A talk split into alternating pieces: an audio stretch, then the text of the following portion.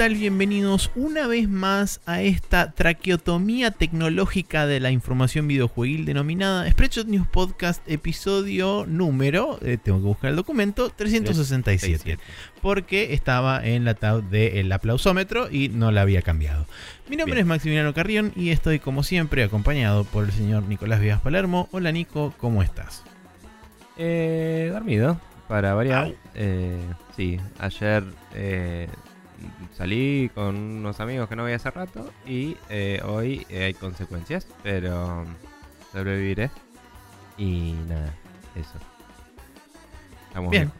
Eh, sí, yo mm, eh, recién me acomodé en la silla y me sonó la cadera, por eso hice au. Este, Bien. así que sí, estamos El viejos. podcast más geriátrico de información videojuegos. Bienvenidos al Gerontecast. Eh, así Habíamos que bueno, hablado con Diegote de que había que hacer. ¿Te acordás? Sí, somos viejos así. este, o algo Somos por el estilo. Podcast. Así. Y quejarse de la juventud y los millennials y todo eso, aunque somos millennials. también. Sí, agitar, agitar el puño en Sí. alto y gritarle una nube. Sí, Eh, pero, pero bueno, bueno. aquí estamos, esto es lo que hay, así que tendremos que lidiar con lo que hay. Eh, Sí. Por ende, vamos a darle comienzo a este podcast diciendo que le agradecemos a toda la gente que nos comentó, nos pasó a decir cosas y compartió también nuestro podcast, como por ejemplo a arroba IsradDS, eh, a Matías Paz, Jorge Peiret, Pairo, Fede Gartenbank, Gustavo Iki Robles, Maxi Artefaba, Teodoro Cordura y Sergio Suárez. Muchos de ellos compartieron el podcast a través de este, Facebook y de Twitter, así que agradecimiento a ellos que a través de esa es nuestra vía de distribución hacia nuevas eh, orejas y oídos también. Eh, vos tenés un, un destacado de Ariel Marchioni o de Ariel no- que no es un misterio, aunque ya revelé el misterio recién. eh, pero que lo dejó después de que habíamos terminado de grabar, así que lo traemos a colación, dado que eh, más adelante vamos a hablar sobre el tema. Bien. Además, tenemos un mail cortito de Pyro que si querés puedes ir chusmeando. Ah, Eh, dale. así lo también. Pero bueno, el, sí, el comentario de Ariel, que ya no es un misterio, dice: eh, Me parece a mí o Nintendo UK se le escapó que el próximo luchador de Smash es de SNK. Y sí, tal cual, en el sitio de UK había un copyright eh, Sí, SNK 2019, no sé qué, que la gente estuvo ahí data mineando. Eh, y nada, la verdad es que Ari nos lo dijo eh, la semana pasada, el día que grabamos, pero justo después que grabamos, así que nos llevamos a, a rumorearlo un poquito. sí, de hecho eh, apareció durante las noticias en el resto de la semana que se rumoreaba justamente esto debido al, al copyright que había aparecido en, en, Sí, señor. en Nintendo de, de Gran Bretaña. Pero bueno, ya ahora es de público conocimiento quién es, pero lo vamos a charlar después. Y, el hablando, perdón, hablando de noticias que se nos escapan de las manos, aclaramos que la semana que viene no vamos a estar el fin de, así que vamos a grabar antes. Sí, vamos a grabar el, miércoles de la semana que viene, por ende, toda noticia que salga después del miércoles no la vamos a llegar a cubrir. Sí, así que nada, eh, escuchen Café Fandango para un día más de cobertura y después Exacto. nos ponemos el día de la otra semana. Bien, eh, pero bueno, Eh. Sí, el mail de Pyro dice, criaturas bárbicas, la cosa terminó así. Esta semana pasé por cuatro locales en mi ciudad, justo estaba cerca, eh, justo estaba cerca, no fui a eso ni nada, tampoco era, tampoco tan fanático enfermo. Y ninguno tenía Fire Emblem ni, ni, ni una remota idea de cuándo lo conseguirían.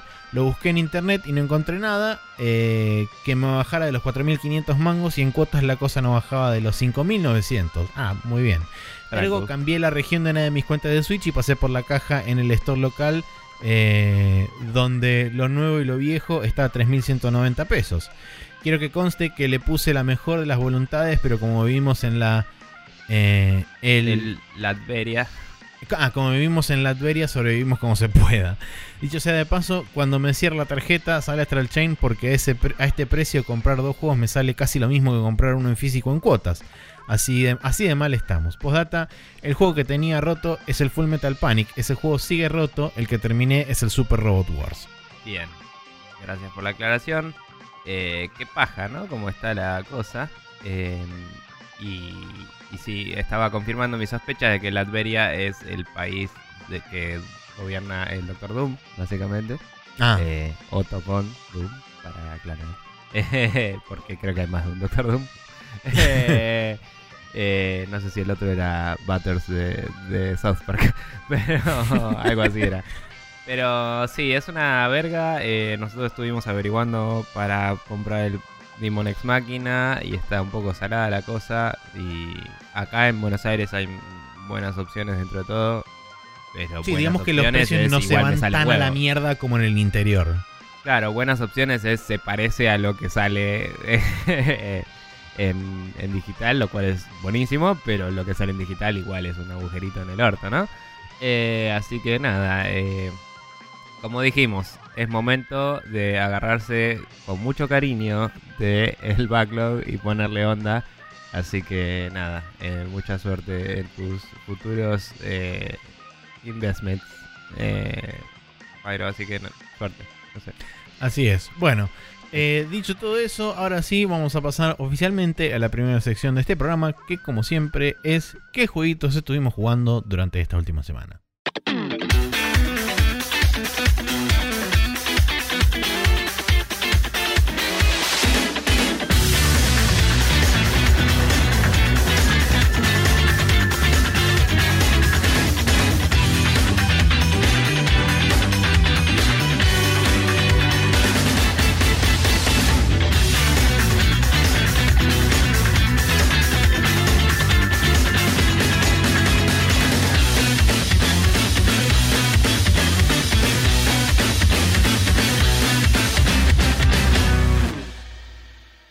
Que estamos en los jueguitos que hemos jugado esta última semana. Tenemos nuevos ingresos, tenemos figuritas repetidas y tenemos eh, más escuelas y demás cosas. Así que arranca Sí. por donde se te cante. Bien, eh, voy a arrancar por donde se me cante, que es el Wolfenstein 2. Eh, no me acuerdo si. No sé si vos te acordás dónde lo había dejado a nivel podcast. El, el comentario. Si no mal recuerdo, lo último que habías dicho es que te estabas escapando del edificio donde Mm. habían venido los nazis, donde estaba Sí. la resistencia Bien. y después de eso, cosas. Sí, eh, básicamente aguantás ahí un rato. eh, me costó varios intentos esa parte. eh, no tiene checkpoints internos, pero es todo una sola, un solo lugar que tiene varias escaleras de subir y bajar. Es como que vas dando vueltas siendo una máquina de matar nazis y es divertido. Entonces no me frustró que fuera difícil. Em, A todo esto, digamos, esa, esa máquina de matar que vas, vas por las escaleras, vas bajando constantemente y tenés, te Eh, vienen los mm. chabones de adelante y los vas bajando. No, no, esto es como un penthouse que tiene un par de pisos y es como que te vienen de las te entran por las ventanas, suben por Ah, los shafts del, del ascensor, entonces salen como de todos lados, eh, que también son monster closets medio careteados, pero Sí, bastante obvio. mejor que en el anterior, digamos. Claro, yo lo que pensé que Y- estábamos hablando era una inverse torre de Metal Gear Solid, que No, era no, tipo no. vos bajabas y te venían los nazis de frente y de espalda, ponele. No, no es el, no es el caso. Eh, debe haber de eso seguro en alguna parte, pero bueno, no, no es el caso. Es básicamente lo que quiero decir es que es más como un escenario en el que no paran de spawnear enemigos por un ratito, eh, pero es medio análogo a la filosofía de level design que tiraba Romero. No sé si viste alguna vez las declaraciones del chabón, pero es como que hablaba de hacer muchos loops y hacer que des vueltas por el nivel y como que Sí, te, te encuentres con, oh, este lugar que había dejado antes. Pero bueno, esto es un lugar chico, en realidad, es un, un escenario chico. Y es como una arena. Una arena, tal cual, un encuentro eh, que tenés que resolver. Eh, te cagas a tiros lo suficiente para que tu- tus chabones despeguen en los helicópteros que vos tenías Ajá. y como que se ponen a la altura de la ventana y bajan a los tres o cuatro nazis que no llegaste a bajar vos para hacer algo scripteado y, y parecer que son útiles a pesar de que hiciste todo vos. que lo logra bastante bien, debo decir. Y como que saltás al helicóptero y te vas. Em, nada, después en el submarino tenés un montón de gente más. eh, que, Y claro, toda la gente que estaba en el edificio, supongo. Claro, que cada uno tiene su nombre, su personalidad, pero es como decía un poco al principio del juego, eh, quizás no todos son tan desarrollados, ¿no? Mm. Eh, no ante vos, porque me parece que todos tienen un buen carácter, eh, eh, ¿cómo se decía? Development. Vamos a decir. Un, outline, digo, como que Ah. los, los escribieron bien a todos, cada uno tiene su backstory y eso, y si vas y escuchás cuando hablan entre sí, se cuentan cosas de, de- de dónde vienen y eso. Y es interesante, pero no todos son interactuables y no todos son relevantes a la historia. Ok. Eh, entonces es como que son más snippets, así que vas viendo durante durante las ratos son como pequeñas submarino. viñetas las cuales vos podés Sí. interactuar o no. Sí. Así que nada, eh, cuestión que eh, después de eso eh, tenés algunas misiones que vas armando con ellos, que es como, bueno, vamos a ser super terroristas y eh, explotar todo a la mierda, porque tipo era como, tienen un submarino nuclear con un montón de bombas nucleares y solo detonaron una, ¿qué carajos son ustedes? Le dice la mina, sí. Y como que van y buscan un blanco y vas y pones una bomba y volás toda la mierda y está todo muy bien. Eh, y ahí se calienta un poco el, el Reich, ¿no? Eh, y como que mm, pasan cosas, eh, cosas que vos sabés, cosas que algunos saben y que no voy a decir. Y de golpe tenés nuevas habilidades, ¿no? Vamos a ah, decir. ese momento. Sí. Te dan a elegir en un momento mientras estás. Sí, en es, es una, es una gran situación. cinemática esa. Sí, mientras estás en una situación te dan a elegir entre tres opciones de upgrade. eh, y vos eh, elegís uno y los otros dos van a estar disponibles después en el juego para que los destrabes, pero ese te Mm. lo regalan, digamos. Ah, ok. Los upgrades que hay son eh, básicamente zancos, o sea, un coso que vos apretás salto dos veces y de golpe estás caminando en la altura. Y podés como... No, no lo probé porque no lo elegí ese, pero aparentemente es como que podés subir a plataformas más altas o caminar como si fueras los, los walkers del, digamos... de- bueno, o de la Guerra de los Mundos o del Half-Life, ponele. Como que tenés Sí. así piernas muy altas. Em, Quiero creer y- que el que elegiste fue el de romper todo haciéndole el charge que con el hombro. fue el de romper todo haciendo charge con el hombro, claramente. Por y, supuesto, otro, porque no hay otra opción posible. y hay otro que es una pelotudez que me fue la que... O sea, los zancos son ridículos, ok. Pero hay otro que me pareció que directamente era como... No. que, es como un corset mm, neumático, decía o algo así. Y es como que te achica el torso para que puedas entrar por lugares. eh, Tipo, y como que podés meterte en ductos de ventilación que son más chicos que los ductos de ventilación que los que ya podés. Que yo los había visto en el nivel y dije, bueno, por ahí tengo un dron o algo después que puedo mandar por acá, ¿viste? Eh, inclusive Sí. el personaje, un personaje que perdió un brazo en un momento en una cinemática tira su mano y, y su mano como que va y le agarra la cabeza a un chabón y la aprieta así y le explota la cabeza a un nazi. Y decís, ¡Yeah! y decís, bueno, por ahí después el chabón este se muere, la palma y me, y me quedo con la mano, ¿me entendés? Claro. No. No, podés tener un corset que te deja entrar ahí. Es como, bueno, ponele. no sé. Muy Así raro que todo. nada, esos son los tres upgrades. Yo agarré los shoulder pads, que son como, bueno, tu torso tiene súper resistencia y cuando vos vas corriendo contra paredes de ciertos tipos, que son difíciles de vislumbrar, hay una sola que son tipo persianas que te das cuenta al toque. Y el resto son como paredes con grietas y eso que el juego te indica tanto las persianas que a veces no te das cuenta de que las otras son destruibles. Entonces tenés Mm. que probar, ¿viste? Se vuelve evidente después cuando te das cuenta de, ah, esa pared es distinta a las demás. Pero es como que nunca el juego, fuera de un, un instructivo así, de un tutorial que está dibujado, ¿no? Nunca Ah, te indica que hay paredes de otro tipo que puedes romper. Porque el, el instructivo dibujado rompes una de ladrillos. Pero después la- las primeras que te muestran son todas de persianita. Entonces nunca te encontrás con otra.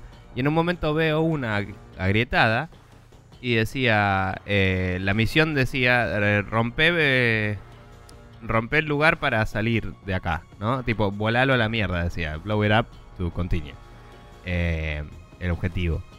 Y era porque abajo había un lugar que podías explotar y te abría otra pared. Pero si vos tenías el upgrade este, podías romper la pared de arriba y pasar por ahí. Y, y el objetivo decía blow it up. Entonces yo le estaba tirando granadas y todo, y en realidad era una pared que podía atravesar corriendo. ¿Me entendés? Claro. Y la granada no la rompía. Y era como. Bueno, está bien, videojuegos. Y continué, ¿no? Sí. Pero solo porque es muy divertido. En otros juegos eso me saca bastante. Si hubiera sido en el Deus Ex, ponele, me hubiera puesto del orto. ¿Me entendés? Y porque el Eh, Deus Ex es más sistémico, o sea que tendría claro. que haber sopesado las dos opciones y haberte Sí, dicho, sí, bueno, sí. ok, de, de cualquier tipo, forma es algo correcto, con así que... fuerza rompe esto. tipo. Claro, sí, se lo vamos a dar como correcto, diría Eh, este, claro. el escribano. Eh, el- sí, el escribano. Eh, pero bueno, nada, cuestión que. Continué, fui, hice cosas, ya ni me acuerdo qué cosas hice. Fui, maté un montón de nazis, la pasamos todos muy bien, de las manos ahí, yupi. Eh, hay muchas cinemáticas en las que la mujer embarazada de Blaskowitz cae así, tipo, y, y es súper Rambo también. Y todos somos Rambo y está buenísimo. Eh, y hay una parte en particular que vas, haces toda una movida, volvés y, y te como que todo está medio sospechoso en el, en el submarino y entras a un lugar y es como el cumpleaños de Blaskowitz y todos te hacen como una fiesta. Y se ponen todos de recontra de la gorra y terminan todos en cualquier lado. Y después tenés un par de, de mini quests en el submarino de encontrar la- el brazo del chabón y hablar con este y como resolver una situación para poder seguirlo operando normalmente Claro, todos Dude, re- Where's My Car, pero re adentro de, hecho un, adentro de un submarino. Y está bueno porque ahí hay bastante más character development de, de tipo a uno le gusta una y pasaron cosas y etcétera. Eh, así que nada, muy bueno todo eso. Y muy divertidas las cinemáticas, muy gracioso. Eh, y ahora eh, algo que se habilitó muy tarde en el juego, no me acuerdo en qué momento, como que entre misiones, eh, te dan una... a elegir una misión secundaria, básicamente.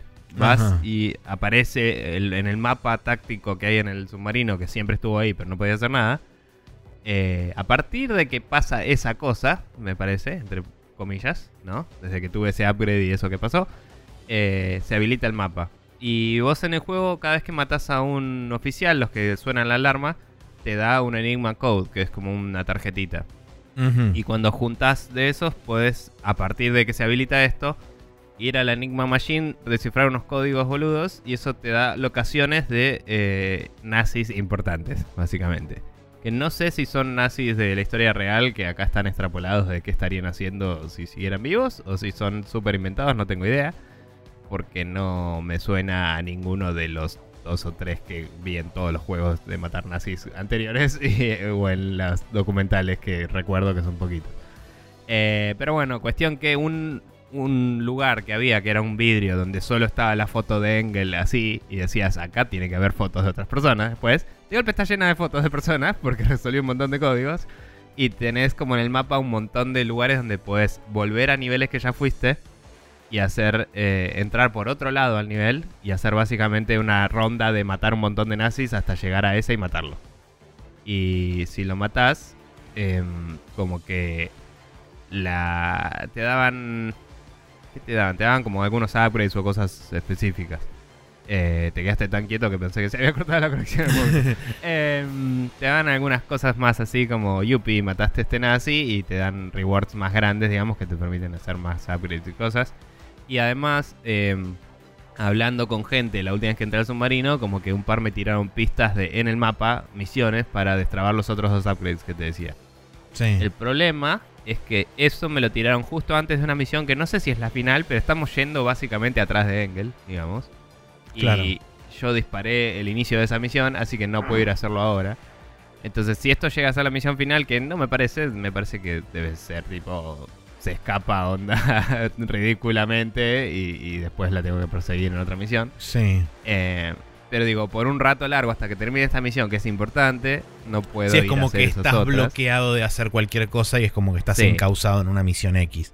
Sí, así que nada, las misiones secundarias, mientras que son bastante interesantes, eh, porque son buenas formas de reusar los niveles y de dejarte recorrerlos con los nuevos upgrades que te dejan entrar a lugares que antes no podías. Eh, mientras que pasa eso, también termina siendo que están muy tacked on, porque a nivel ritmo del juego están puestos en un lugar medio específico y no están esparcidos durante todo el juego, ¿me entendés? Eh, que podrían haberlo estado, porque yo ya iba juntando Enigma Codes y ya había una Enigma Machine. No tenían por qué habilitármelo en este momento y no antes. Eh, quizás la gracia era porque, bueno, necesitas los upgrades para poder recorrer los lugares nuevos. Eh, o para que el recorrer el mismo nivel de nuevo no sea tan aburrido porque puedes hacer dos o tres cosas distintas, digamos. Claro. Y, capaz que por eso mismo, como eso es tan tarde en el juego, se destrabó muy tarde. Eh, pero bueno, y eso, dicho eso, también pasa un poco que cuando ves un lugar que puedes romper tacleando, miras para arriba y hay un lugar donde puedes entrar caminando con zancos y miras para abajo y hay un ducto. Y es como... No se siente como que hay tres caminos distintos, se, se siente como que tengo tres formas de entrar al mismo lugar, ¿viste? Eh, en dos o tres ocasiones sí hubo alguna cosa eh, que por ahí se bifurcaba un poquito, pero es medio como muy básico en general. Eh, Mm. Igual nada, está bueno. Lo, lo que sí me pareció choto fue una misión que intenté de esas, de matar a Nazi X, que no tienen checkpoints. Eh, es solo desde el principio del nivel. Eh, entonces es como que avancé una bocha y de golpe me mataron. Y tuve. Y como que me tiró al principio del nivel y dije, bueno, pruebo una vez más. Y no. Y dije, chau. Y apretás escape y decís volver al submarino y te vas. Que también eso, no terminan esas misiones. Vos matás al chabón, puedes recorrer el nivel todas las veces que quieras y después tenés que apretar escape y salir. Y nadie te dice eso. O sea, yo me di cuenta al toque, pero es como. Es medio choto. Eh, pensé que al menos aparecería el, el, helicóptero como, che, cumpliste la misión, cuando quieras venir para acá. ¿Me entendés? Y sí. Alguna situación así. Eh, y bueno, por último, a nivel historia, como dije, estaba yendo en contra de Engel y en esta última misión, o en estas últimas dos misiones, eh, me encontré básicamente una Big Fucking Gun, digamos. Eh, no la del Doom, pero muy parecida. Que tiene una bola de energía que todo lo que toca lo desintegra al toque y después explota y mata en un rango bastante grande. Y mm, no parece ser recargable, pero como es de esas armas que son una montura en una torreta en este juego, que vos las puedes desmontar, si vos la montás en una torreta se recarga, porque es como que la reboteas. Mm. Y entonces voy de torreta en torreta, lo pongo, lo saco y de golpe tengo 20 tiros y es como, ¡yeah! Pero dispara muy lento y tenés que estar como absorbiendo balas a lo loco para... O sea, tenés que tener un montón de vida y armadura porque te van a cagar a tiros.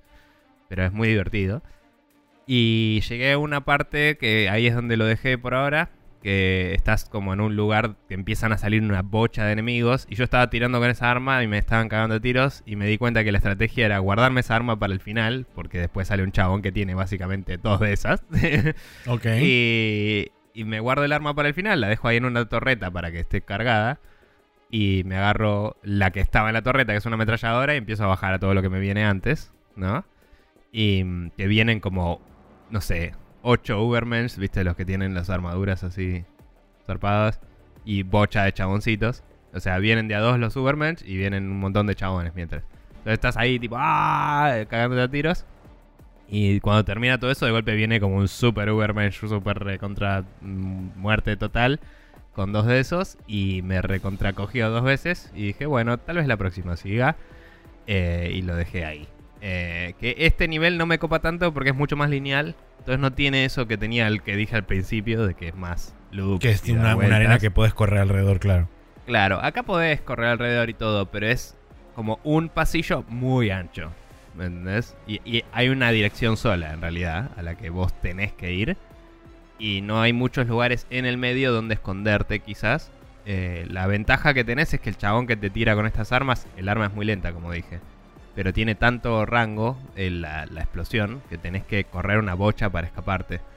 Y mm, tenés que asegurarte de haber matado a todos los demás chabones porque el chabón spawnea en la última oleada, no spawnea solo. Entonces a veces estás esquivando al chabón y te viene un flaquito cualquiera y te mata. Entonces es medio complejo. Así que nada, los probé un par de veces y era medio de las 3 de la mañana del sábado pasado o algo así. Y dije, bueno, vamos a dejarlo acá y me voy a olvidar un poco y dormir. Eh, Así que nada, eso. Eh, ¿Quieres hablar vos un poco? Bueno, eh, yo estoy en la, lo que sería previo a la final del Final Fantasy VI. O sea, hice, digamos, bastantes cosas. Eh, o mejor dicho, hice lo, que es la parte de la historia después de que se va toda la mierda. Y te deja en situación de... Tenés cuatro party members, tenés un airship y te dicen en cualquier momento puedes ir a la torre de Kefka, que básicamente es el dungeon final donde eventualmente te enfrentas a Kefka. Eh, pero, por supuesto, como dije, tenés cuatro party members. No probé en su momento de mandarme solo porque aparentemente vos podés armar tres parties diferentes y con esas tres parties diferentes podés ir avanzando a través del dungeon. No sé si necesariamente tenés que tener tres parties para entrar o si con una sola eh, ya podés hacerlo. Hasta donde sé, sí era medio necesario. Por eso al principio del juego te spliteaban la party para que aprendas. sí, por eso. El tema es que si vos tenés cuatro personajes y tenés que armar tres parties, vas a necesitar una party de dos y dos parties de uno. Entonces es como medio te van a recontra cagar a palos. Por ende dije, seguramente lo ideal va a ser juntar más party members y después mandarme con tres parties más o menos más armadas. Eh, el juego cuando termina, digamos, la parte de narrativa en ese sentido y te deja, digamos, al borde de, bueno, puedes ir a la torre de Kefka, te da como una pista muy sutil de, bueno, por ahí, por ahí, empezando por esta ciudad, puedes agarrar un party member extra. Eh, lo cual hice, fui a esa ciudad, empecé a hablar con NPCs y qué sé yo. Y me tiraron medio como un... Por allá, lejos, capaz, hay alguien. Eh, y es como, bueno, sí, vamos por allá. Cuando terminé y efectivamente encontré a esa persona que estaba por allá, eh, es como, bueno, ahora lo que tengo que hacer es literalmente pasar por cada pueblo y cada ciudad y hablar con todos los NPCs para ver quién me dice algo sobre dónde está quién. Por ende, agarré y dije, en vez de perder 68.000 horas haciendo eso, me voy a buscar un walkthrough. Eh, y fue lo que hice. Fui, me busqué un walkthrough y así fue como eh, despacito y con constancia fui recorriendo las distintas partes del mundo. Y todavía no encontré a todos, me faltan dos party members más. Eh, por ende, por eso todavía no lo gané. Porque dije, ya que estoy juntando todo, o sea, ya que estoy juntando party members, voy a juntar a todos y ya fue. así que estoy en esa situación. Además, también en entre medio te dice si querés encontrar a todos el resto de los espers te da la posibilidad de poder hacerlo. Y obviamente todos estos espers también te dan las magias más potentes, como por ejemplo Bahamut, eh, Última, eh, va, en realidad eh, Última no, hay, un, hay otro summon que te da la posibilidad de aprender Última. Em, también está, hay otro que te da la posibilidad de aprender Holy. Y entre todas esas cosas también hay un par de ítems especiales que dependiendo a quién se lo equipes, esa persona automáticamente se rompe eh, y desafía las leyes del espacio-tiempo, básicamente. Porque, ¿qué sucede? Hay una magia que se llama Quick, que es un, em, un, buff donde si vos se la tirás a alguien, esa persona puede ejecutar dos acciones en un turno, o por ende puede atacar dos veces. Ahora, mm. si esa persona tiene, por ejemplo, un ítem que te deja equipar un arma en cada mano, esa persona puede atacar una vez con cada arma, con Quick puede atacar dos veces con cada arma, por ende puede atacar cuatro veces por turno. Ahora bien, hay otro ítem que se llama Master Scroll que te permite atacar cuatro veces por turno. Entonces, si vos sumas dos armas más Quick más Master, te permite atacar ocho veces en un turno. Por ende, si vos le equipas eso a alguien, es como, bueno, toma, ataca, chau, me voy a pasear un rato, vuelvo y gané. Uh, este, dame mi parte de la experiencia, gracias. Claro, exactamente. Eh, así que bueno, estoy con esa situación. Además de que, bueno, todo esto se lo equipé a Sabine, que es el monje, que encima, para colmo, eh, si vos querés, también puedes utilizar uno de, los Blitz, que de hecho fui a aprender el, Blitz más poderoso que tiene, que es el Phantom Dance, eh, que ya cuando estás nivel 40 y pico empieza a pegar por 9000. Entonces es como, bueno, eh, le pongo todas esas cosas. En este caso solamente lo que sucede es que ataca cuatro veces con el más, o sea, puede atacar cuatro, seis veces en total por turno en vez de ocho. Pero igual, con seis veces por 9000, encima para colmo el Phantom Dance ataca a personajes random en el, grupo de enemigos. Entonces como, bueno, esta vez le pego a este, esta vez le pego a este, esta vez le pego a otro, otro y terminé y gané.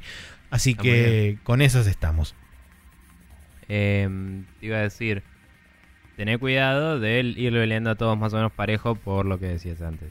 Sí, sí, obvio, por supuesto, lo que, estoy haciendo. Además, inclusive, también la ventaja que tenés es que con el resto de los sumos también vas aprendiendo magias, entonces quiero que el resto de los personajes también aprendan las magias y reciban los bonus de subir de nivel, que hay bonus muy interesantes, como por ejemplo el de Bahamut, que te enseña Flare que es básicamente un spell similar a última, pero que no hace tanto daño y que además ignora defensa, ignora este eh, ¿cómo se llama esto? Eh, ignora Reflect. Es uno de los pocos spells junto con Última que ignora todos los estatus de defensa. Em, entonces, eh, Bahamut lo que te da es, por cada level up, te da un 50% de incremento de HP. Entonces, en vez de subir un, lo que subís normalmente, subís un 150%.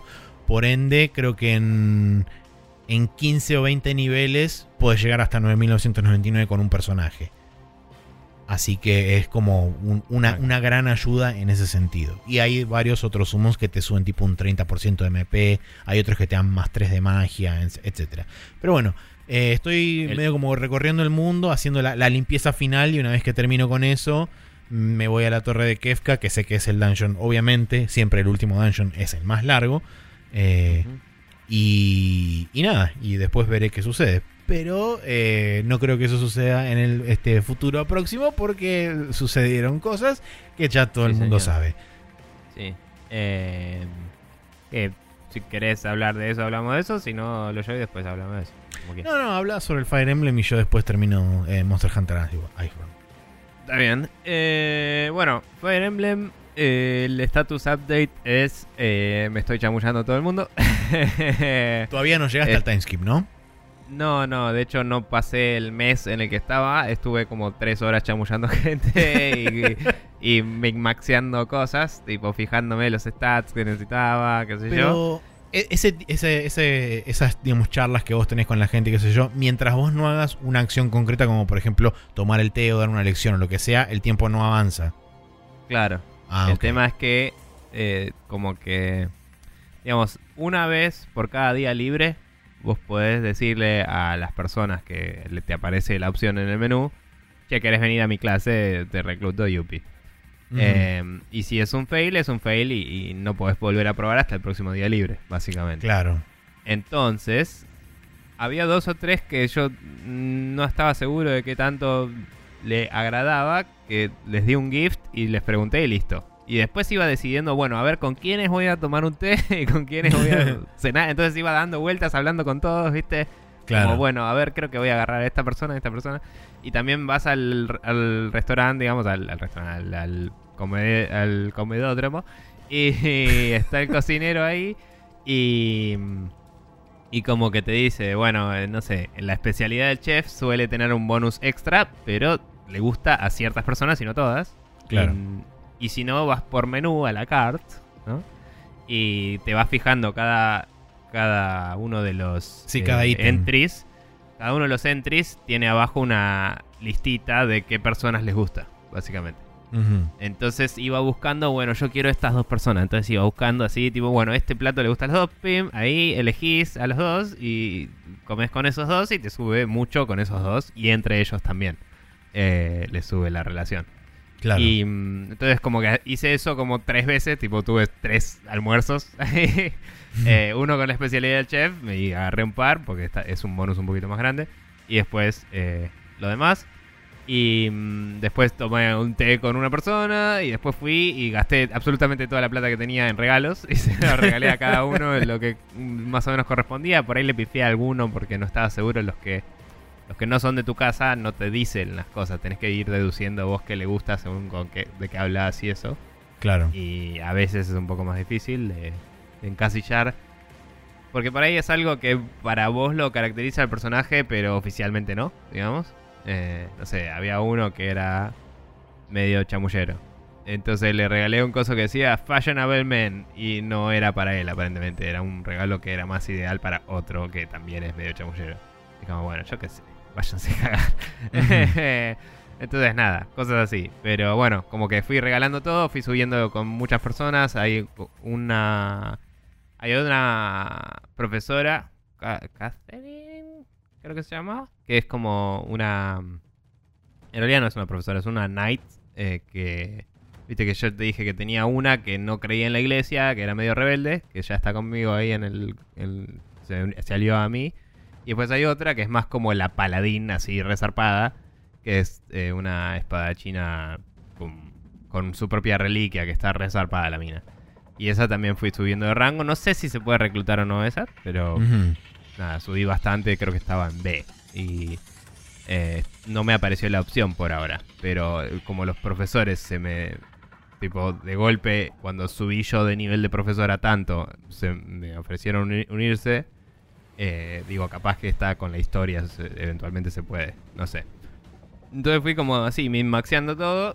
Y, y básicamente llegué hasta el final del mes. Pasó en el medio un, un ball, así, un, un baile, ¿no?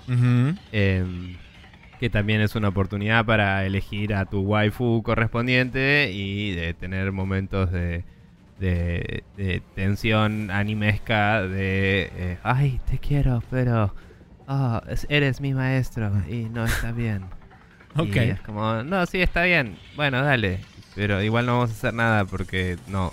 Y termina ahí. Y como que no pasa absolutamente nada, pero es como, bueno, es un momento tierno, ponele. Y mm, es como, bueno, después del timeskip capaz que nos damos un rato. Bueno, dale. Y, y nada, eh, como que un par de cosas así que te lo van setapeando. Y de hecho, me sorprendió que no sé si sirve de absolutamente nada. O, o si es como un force a eso. Pero digamos, vos, vos tenés muchos ratings de relación con todos, obviamente. Y hay un chabón que está en la puerta, un soldado que está en la puerta del monasterio, que Mm. siempre le decís hola y te dice nothing to report except y te dice un montón de rumores y cosas, ¿no? Eh, y hay una que te cuenta la historia de no, porque en la torre de la diosa, el día del festival, eh, como que las parejas van ahí y tienen un deseo, etcétera.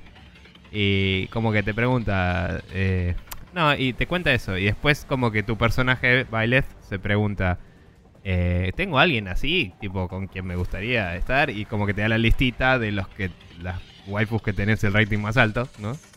Y, y como que puedes elegir y creo que eso fuerza a que sea esa persona la que aparece cuando vas ahí.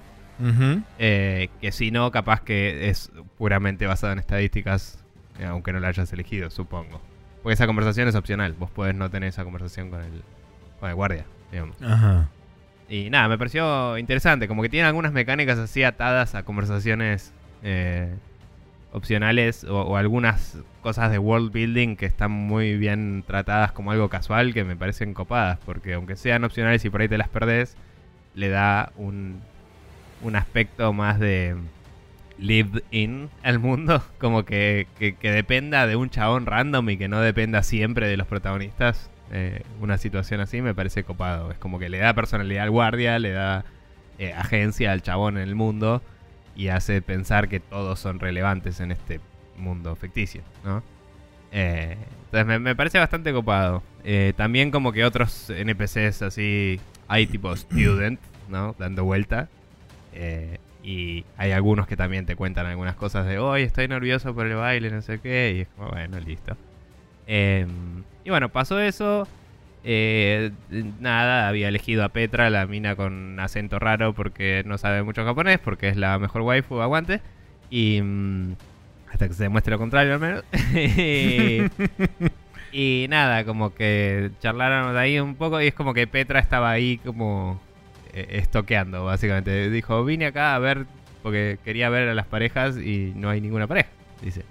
Y es como, ah, casualidad, somos nosotros la pareja, parece. bueno, y nada, como que loco, bla. Y mm, ya hubo un momento en la historia en el cual eh, también, eh, justo antes del baile, está el típico momento anime de, ah, prometamos ser amigos siempre y, volver acá en cinco años. Tipo, oh, qué número más alea- aleatorio para elegir y no para Claro. nada determinado por el, eh, por el aparato de marketing de Nintendo. Así que nada, es como, bueno, ok, en cinco años va a empezar acá la cosa, supongo. Eh, y, y como que ya se, se viene el timeskip y está ahí, yo estoy ahí maxeando todo, es como, ¡oh, la puta madre! y nada, estoy llegando básicamente, eh, sería, creo que estoy en, en, en el mes 1, llegando al final, y el timeskip era del 22 del 2 o algo así. Así que no sé, está ahí eh, la cosa. Así que veremos. Eso Bien, es todo lo que tengo. para decir. perfecto. Bueno, yo como dije, eh, parte de la razón por la cual Final Fantasy VI todavía no se terminó fue porque eh, ayer, estamos grabando esto el día sábado, salió la expansión de Monster Hunter World, que es Monster Hunter World Iceborne, que, eh, bueno, por supuesto, me sumergí en las Pa, profundidades. pa, pa, pa, Exactamente.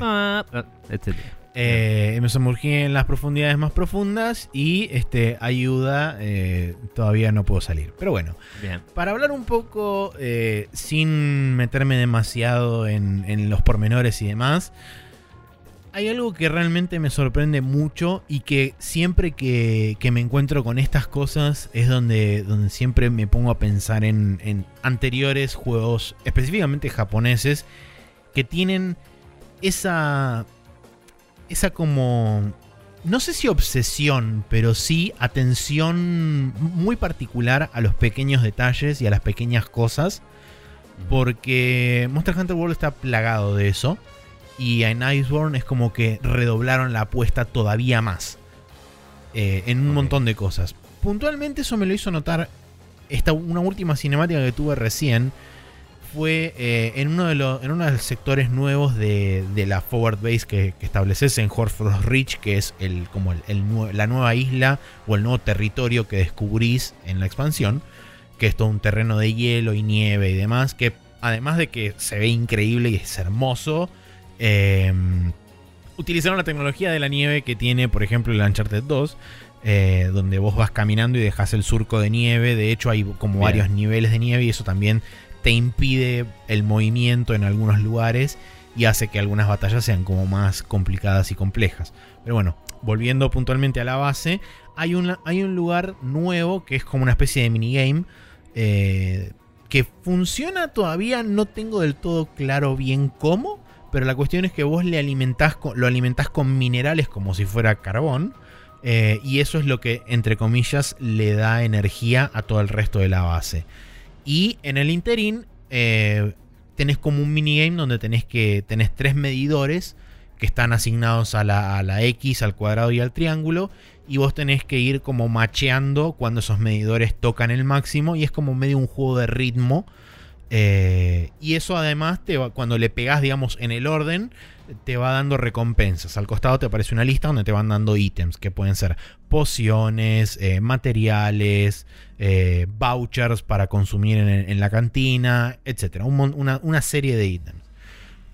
Esto una vez que llegas, digamos, llega a un pico máximo, entra como en una especie de, de bonus extra donde eh, aparecen tres pálicos y empiezan a, hacer como movimientos y entonces te van indicando cuáles son los botones y una vez que vos concluís una cierta cantidad de ciclos de eso, te disparan la cinemática final que es cuando terminás el minigame.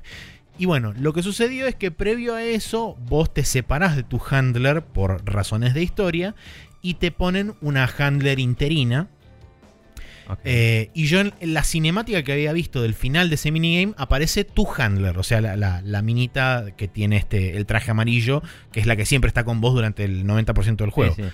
En este caso en particular, esa cinemática se ejecutó con la handler auxiliar que estaba ahí. Entonces fue como. Se, tu- se tomaron el tiempo de decir, bueno, que esta cinemática se puede disparar en cualquier momento de la historia, estando o no el personaje. Y entonces suapearon el personaje. Y no es que solamente suapearon el personaje, sino que además ese personaje tiene como una actitud más del tipo eh, seria, circunspecta y demás. Entonces, Mm. en vez de, a- eh, digamos, arengar a que los pálicos sigan haciendo caos y esa, y esa máquina es como entre comillas, explota, pero en realidad no pasa nada, sino que lo que está intentando hacer es que los pálicos no los sigan alimentando y se los está como frenando y qué sé yo, y los pálicos le pasan por arriba, hacen todo un quilombo increíble. Pero, contrariamente, la otra cinemática con la otra, con la otra handler, lo que está haciendo es yendo con los pálicos a tirarle más carbón todavía, que se prenda todo fuego y explote toda la mierda. Entonces, Claro. me resultó muy interesante, eh, digamos, eso de que los chabones dijeron, bueno, esta cinemática se puede disparar en cualquier momento de la historia, tengas o no a tu handler, entonces vamos a hacer la cinemática con las dos por las dudas. Está bien. Eh, iba a decir, bueno, por ahí solo tienen una referencia a Handler y aparece, pero bueno, sí, si lo animaron dos veces, zarpado. Sí, no, no, lo animaron Ah. dos veces y son realmente diferentes las, las cinemáticas. Pero bueno, ahora, volviendo a lo otro, eh, digamos, a, a lo que es en el campamento en general, eh, realmente escucharon muchas de las quejas que tuvo la gente, principalmente con lo que es accesibilidad a diferentes NPCs a la hora de poder, por ejemplo, ya sea eh, mandar a los pálicos de Safari, que es cuando vos mandas a tu pálico eh, a, a investigar otras, otras zonas del, del mapa Sí. y te puede traer ítems o te puede traer este o te- te- también te habilita investigaciones y demás Sí. Eh, eso digamos que lo pusieron a la vista en el, en el hub central del, de este nuevo campamento Eh, tenés básicamente todo a la vista y además después cuando vas al Gathering Hub que es digamos la- el área multiplayer tenés todos los mismos NPCs eh, y digamos que tenés acceso a todas las cosas que tenés ahí. Incluso, además, eh, hicieron un acceso a la, a la, a la armería, digamos, a donde vos podés craftear armaduras y armas. eh, sin necesidad de tener que salir del Gathering Hub, pasar por el. por digamos lo que sería la base, la, la- la sección single player, e ir a la. ir al- a la. a la armería. Entonces, eh, es como que priorizaron mucho lo que, lo que mucha gente se quejaba, que era no tenés, de- no tenés demasiado incentivo para ir al Gathering Hub, dado que muchos de los NPCs con los cuales vos tenés que interactuar casi constantemente, como son por ejemplo el chabón del árbol de la vida, que te da los ítems que vos vas farmeando, el Sí. chabón de Endemic Life, donde vos vas este, como mejorando tu research de cada uno de los monstruos. Sí, lo Eh, que me dijiste que tuviste que modear para que aparezcan en. Exacto, en PC existe un modo para ponerlos en determinados puntos en Astera. En este caso, lo que va a pasar es que en Celiana, que es la base de- de- del lugar de hielo, en el Gathering Hub ya están como establecidos este, de forma común. Lástima que no, eh, no, no lo hicieron retroactivamente y los pusieron también en el barco en, en la otra. En la otra. Este, en la otra base. área, Pero bueno. sí. Eh, otra de las cosas que también hicieron en cuanto a Quality of Life, le, le modificaron bocha de la UI con respecto a, por ejemplo, cuando vos este, terminás una cacería, te aparece un, botón al lado de, del, del cell, que antes te aparecía este, eh, para, para vender los ítems si no te interesaba eh, tenerlos y juntar plata. Al lado hay otro botón que se llama tomar todo, básicamente. En vez de ir ítem por ítem, recolectándolo a mano, apretando la X o manteniendo apretado la X, eh, podés ir al botón ese y le das take all y automáticamente te vacía todo el, todo el inventario de recompensas. Eh, y después te muestra un detalle de qué es lo que, qué es, lo que es cada uno puntualmente. Así que, que eso ya estaba en la versión de PC, pero recién lo, lo incorporaron en esta, en Qué esta raro, versión de iPhone. PC suele estar muy tarde en el loop de. El tema, el tema es que cuando desarrollaron la versión de PC, esta UI la hicieron específicamente para el mouse. Eh, Ah. Entonces después es como que la retrofitearon a la versión Bueno. de Play 4.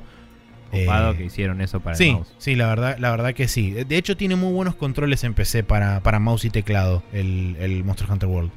Lo cual es curioso. Pero fun- aparentemente funciona muy bien. Yo la verdad que no lo probé porque ya estoy acostumbrado a jugar con el control. No, Eh, y después, bueno, puntualmente con lo que, con lo que respecta a las batallas de los enemigos, eh, están muy bien armadas porque te van introduciendo muy de a poco los... De hecho, en las primeras 4 o 5 peleas que tuve fueron dos monstruos nuevos y tres variantes de monstruos que ya existen en World. Entonces, que las variantes básicamente lo que significan es que tienen otro elemento principal, u otro, otro elemento dominante, y tienen un Y moveset similar pero expandido. Entonces, eso te facilita un poco las cosas a la hora de enfrentarte a esos bichos porque conoces parte de su moveset, pero por ahí hay movimientos que los tienen modificados o que hacen, este, en vez de hacer un ataque, por ejemplo, eh, puntual, hacen más daño de área. Entonces es como tienen esas modificaciones. Y está muy bueno cómo, cómo lo organizaron porque eso te permite también ir entendiendo y viendo también cuál es el porcentaje de daño que se va incrementando. Porque yo todavía no me crafteé ninguna armadura de lo que sería Master Rank, que es básicamente el, el G-Rank de los, de los juegos anteriores. Eh, Ujú. Sí lo que hice por ahora me crafteé un arma, que es la Longsword, obvio, eh, para tener un poco más de, de DPS y no tardar Sí. 20 minutos por bicho como, estaba, como me pasó con los primeros dos. Mm. Sí, Eh, entonces, problemita. estoy queriendo ver cuál es el cuál es el límite, digamos, de la capacidad de mi armadura actual, que está actualizada en el mango, pero que hay una diferencia bastante grande de defensa con respecto a mi armadura actualizada el mango y una armadura base de Master Rank. Arrancan tipo en 110 de defensa cada pieza y yo estoy en Sí. 90 de defensa en cada pieza actualizado Claro. al mango. Entonces, esos 20 puntos de defensa por cada pieza se van a ir acumulando cada vez más a medida que voy avanzando en la historia. Entonces quiero ver hasta qué punto puedo estirar eh, mi, mi, mi set actual, dado que tiene buenos bonus de ataque, tiene este, como cosas especiales para critical y demás. Eh, te iba a decir, el, el hecho de que tardaras 20 minutos para cada bicho es porque tienen, capaz no, no tenés idea, capaz no te fijaste en una wiki o lo que sea, pero digo, es porque tienen muchísimo más HP o tienen un tipo de elemento o armadura nueva que hace que necesites otro stat Eh, tu arma. Me da la impresión de que es una combinación de varias cosas. Primero y Mm. principal, ahora los enemigos eh, no probé con, con skills especiales que facilitan romperle piezas, partes del, del cuerpo a los bichos. Porque, digamos, con la Clutch, Co- eh, Clutch Claw, mejor dicho, lo que podés hacer es a- engancharte un pedazo del bicho y con un movimiento en particular puedes dejar esa parte dañada que lo que hace es darte un bonus de daño en esa parte. O sea, creo que siempre le pegas critical en esa parte de- de- de- del, del pedazo de, cuerpo. Claro. Entonces, eso también hace que seguramente los bichos tengan un poco más de HP de lo que normal, otro, cualquier otro bicho normal tendría. Eh, y además también seguramente hay un tema de, con los elementos como los chabones quisieron enfatizar que, que se utilice más el daño elemental en, en, en muchas de las otras armas. La única que realmente era, las únicas dos que realmente eran viables eran la Charge Blade y el arco, que eran como las dos mejores armas que estaban enfocadas más en daño elemental. El resto de las armas, casi todo el mundo se enfocaba en daño, en daño puro, daño sin elemento. Entonces me parece que también están intentando jugar con eso, que muchos monstruos de la expansión, de hecho inclusive hay muchos monstruos que son débiles a fuego, justamente porque es un área de hielo. Entonces eh, es como que quieren, quieren incentivar, me da la impresión de que quisieron incentivar eso y además quisieron incentivar el uso de las nuevas herramientas que tenés, como por ejemplo el caso puntual de la Clutch Claw que te permite no solo hacer eso de debilitar una parte del monstruo, sino que además específicamente cuando te atachás en la cara y le Sí. disparás todas, las, todas las municiones del Slinger, si estás cerca de una pared, se topan con esa pared, eso les hace, como explicaba la semana pasada, eso les hace daño y los tumba y los deja tirados en el piso, cosa que vos puedas ahí aprovechar y darle matraca sin miedo. Sí, obvio.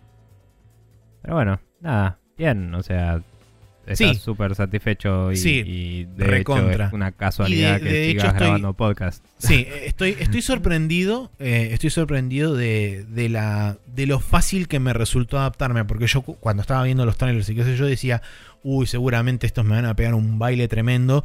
Y la verdad que no. Que me parece que es gracias a haber, gracias a haber jugado todo lo que jugué con, con los monstruos anteriores. Es como que sé reconocer más fácilmente los patrones de movimiento y los tipos de ataque que tienen. Además de, como dije, la, el hecho de que hayan introducido las muchas de las subespecies de los monstruos que te están enfrentando ahora sean, estén basados en los monstruos que están en el juego base, también ayuda un montón. Mm. Bueno, Así que bien, eh, eso es todo lo que estuvimos jugando esta semana. Es Monster Hunter World Iceborne para PlayStation 4, que también está disponible en Xbox One.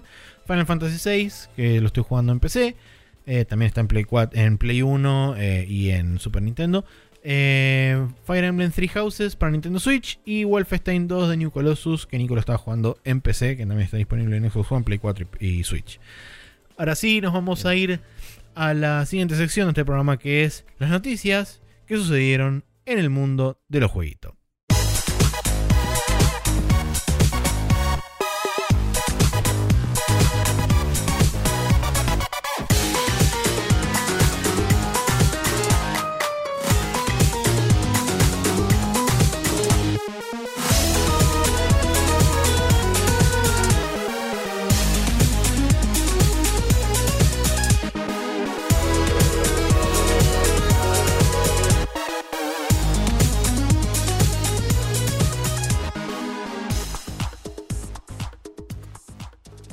Y en las noticias de esta semana tenemos la primera que dice que Tim Schafer no sabe qué va a pasar con Double Fine Presents a futuro, que es su rama, digamos, de, de distribución y publicación de juegos indies, dada la reciente adquisición del estudio por parte de Microsoft.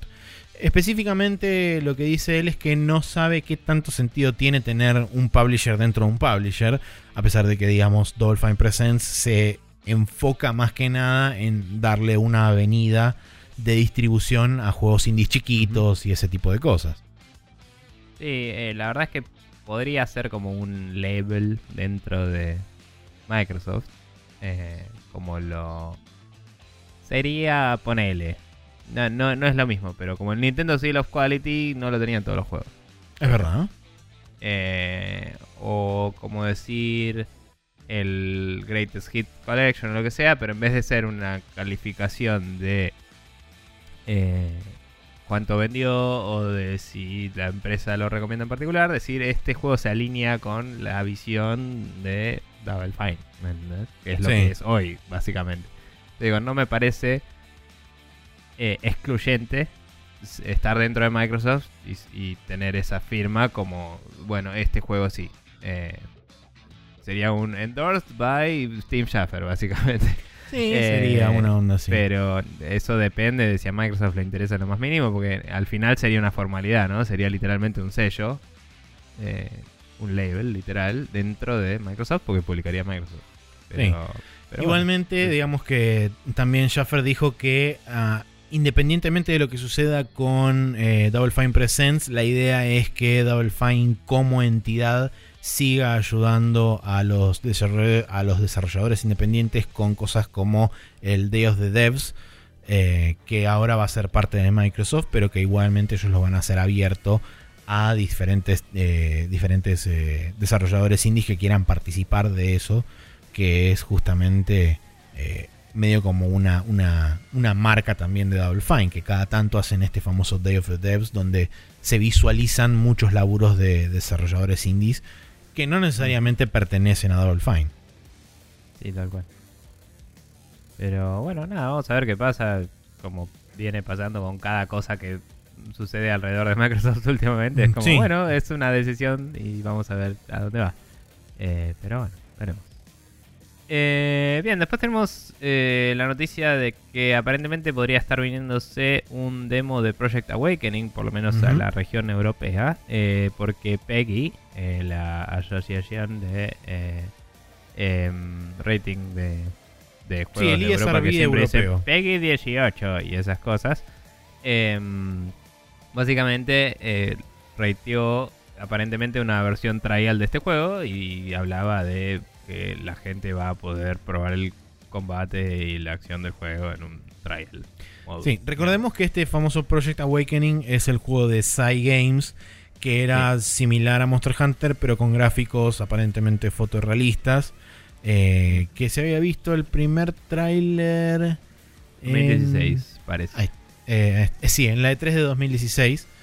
Eh, y después de eso, medio como que no se supo nada más porque el juego quedó totalmente en silencio. Entonces, mucha gente está diciendo que, bueno, quizá con esto eh, sea eh, como el inicio del ciclo de marketing para que eventualmente el juego termine saliendo, capaz el año que viene. Eh, pero va a ser interesante ver. primero y principal, qué estilo de combate es, porque mucha gente estaba diciendo, por lo que se vio, así como de pequeños segmentos, parecería ser medio Monster Hunter mezclado con Souls y un poco de otras cosas. Entonces Mm. hay que ver eh, Sí, qué, tan, qué tan cierto es esa comparación. Creo que cuando lo vi me recordó al em, proyecto este que era como el básicamente el Dragon's Dogma Online, que no era Ah, eh, Eh, sí. Uf. eh, Deep Sí, Down. ese. Sí, el Deep Down. Eh, ¿El Deep Down salió en Japón o no, No, salió nunca? salió. Se hicieron varias como showcase de tipo alfa y qué sí. sé yo. eh, y jamás. De hecho, inclusive el famoso Panta Ray Engine que, con el que es- y teóricamente iba a estar hecho, quedó en la nada. Y después terminaron haciendo el RE Engine, que es con lo que básicamente ahora Capcom está laburando para todo. Excepto Monster Sí. Hunter World, que está en una versión modificada del MT Framework, que es el engine que El usaron la generación pasada. Ah, Sí. eso, una, un pequeño detalle que me olvidé de comentar sobre el Iceborne. No sé qué Mm. hicieron, pero se ve mejor. Pero se ve mejor. Sí, sabía que iba por ese lado. Y bueno, es, es- es la nieve, Maxi. El, el- el, ambiente invernal te eleva el chocolate. Sí, es verdad. Eh, bueno, nada. Aguante el invierno. Eh, Eh, bien, Bien, la última noticia que tenemos listada acá es que sí, Project confirma que Cyberpunk 2077 contará con multiplayer, pero que será desarrollado luego de terminar con el juego, los DLCs gratuitos que van a, van a ir sacando a lo largo del tiempo y expansión barra expansiones single player.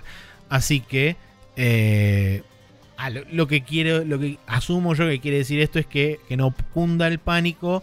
No es que vamos a sacar gente del del desarrollo actual del juego para dedicarnos a hacer un multiplayer, sino que primero van a terminar el juego, después van a, a alocar la gente necesaria para realizar un DLC y o una expansión. Y después de eso recién van a empezar a laburar en un modo, en un modo multiplayer. Que por supuesto Sí, creo que todavía el- no se sabe nada de qué se va a tratar. Creo que el quote original decía va a tener eventualmente. Así. Sí, Eh, digamos que la idea era que ellos tenían un grupo de gente haciendo, haciendo Mm. investigación y desarrollo para un modo sí, multiplayer X. Y dijeron, esto puede resultar como puede que no. Estamos Mira. laburando en eso. Ahora finalmente Eh, lo confirmaron. Hay como. Hay, hay que ver cómo se resuelven en el motor las mecánicas del juego. Si. Porque hemos visto, ¿no? Como bueno, puedes hablar con la gente, puedes hackear, puedes cagarte a tiros, lo que sea. Em, vimos distintas cosas. Pero digo, hay que ver cómo se resuelve el combate y la interacción con NPCs. Porque si en el juego es más onda, eh, digamos, eh, Deus Ex y esas cosas, es como que hay un montón de mecánicas que, mecánicas que aplican a vos que no necesariamente aplican a los demás. ¿Me entendés? Sí. El juego es sistémico y todo, pero es como que vos sos una máquina única en esa. En ese. O sea, sos, sos un engranaje único en esa máquina, digo. Claro. Eh, pero si todos los NPCs tienen la posibilidad de tener todas las habilidades que vos tenés, podrían hacer distintas cosas. Podrían hacer o un juego multiplayer bastante estándar, así por equipos y hacer escenarios y, y cagarte tiros, o podría ser una campaña co-op o algo así, porque está basado en un juego de rol de mesa que tiene un set de reglas que está pensado para jugar en party. O sea, eh, entonces, si realmente no rompe el motor entero tener más de una instancia de jugador y, Claro. eh, eh, y los NPCs pueden configurarse lo suficiente para eh, funcionar de- con más de un jugador como target posible y todo, entonces quizás pueden hacer una campaña directamente. Así que no sé, tienen un abanico bastante grande de Mm. posibilidades y eh, quizás aunque fueran escenarios co-op chiquitos a la Uncharted, ponele, Sí. eh, me parece que sería interesante porque la gracia de los juegos Cyberpunk en general es, eh, tipo incluido el Shadowrun y otras cosas, es ser como justamente los runners, ¿no? Los chabones que van y, y cumplen una misión, eh, infiltrándose en un lugar y robándose cosas y qué sé yo, como flasheando Ocean's Eleven pero con, con tecnología re loca. claro, con ¿no? cibercosas. Claro. Eh, y, y nada. eh, es como que estaría bueno un escenario así. Em, pero bueno, veremos qué pasa. El calendario para esta semana dice que el martes 10 de septiembre eh, sale el eh, Caravan Stories eh, para PlayStation 4, que es un MMORPG. eh, que creo, creo recordar haberlo visto y que se veía bien. Ah, creo que un amigo laburó en él, ahora que lo pienso. Un amigo que tengo que vive en Japón, que es artista, te comenté una vez, Sebastián. Ah, sí. Eh, Pondevila, creo que es su apellido, Sebas, no sé, amigo de Lionel eh, y otro amigo, artista. Eh, bien, eh, nada, se veía muy lindo, etcétera. Eh, después eFootball Pro Evolution Soccer 2020 para Windows, PlayStation 4 y Xbox One, porque aparentemente dejamos de llamarnos PES. Sí. Pero bueno, no entiendo eso de eFootball, la verdad que es. no sé. Capaz Son que es- fútboles, chicos. Sí. Eh, Gear 5 sale para Windows y Xbox One. eh, que ya se puede jugar para los que lo perdonaron. Los que creo, tienen el que Game Pass jugando. Ultimate lo pueden empezar a jugar. Ah, entonces técnicamente yo puedo, pero bla. Eh, Gridfall para Windows, PlayStation 4 y Xbox One. eh, que este era el de. El de Spiders. que era de Spiders. eh, sí, que el- era medio el bloodbornesco, el- victoriano, steampunkoso y esas cosas. eh, el, el Mass Effect en, en fantasía, entonces es, es Dragon Age. este. Exacto. Eh, después el Utawareru Mono Sun, eh, que es un action role playing game, que también lo vimos este. ¿Dónde lo vimos? No, En este, una de- ¿algo? este está, es, es como un spin-off de una visual novel que tiene elementos de RPG. Eh, Esto es todo dicho por la gente de Esponja, eh, yo no tengo nada que ver, es información de tercero. Eh, pero bueno, la cuestión es que esto es medio un spin-off de eso, que aparentemente lo hicieron más de acción. Eh, o sea que va a ser principalmente, como dice ahí, un RPG de acción con elementos de visual novel, en, en vez de ser al revés, una visual novel con elementos de juego de acción. Ok. ¿Y, y qué es qué tiene que ver con canciones? Creo que es precuela del juego del de la visual novel. Está bien, pero el Uta ese es de canción. Eh, creo que sí. Y Wareru Mono. Eh, Eh, algo que hace. Utawa Ah, Deru Wareru, Mono. creo que Wareru, si no me equivoco, es romper. O sea, la canción que, la cosa que hace que la canción se rompa. O algo por el o, estilo. o- o de malo será. No sé, no tengo los kanjis acá adelante, así que no lo puedo saber. Sí, mal, no importa. Bueno, no importa. Eh, descifrando el japonés, no importa. Eh, viernes 13 de septiembre, no te cases ni te embarques y te vayas al Delta con tus amigos como vamos a hacer nosotros. Ponele. Em, eh, te sale el Borderlands 3 para Windows, PlayStation 4 y Xbox One.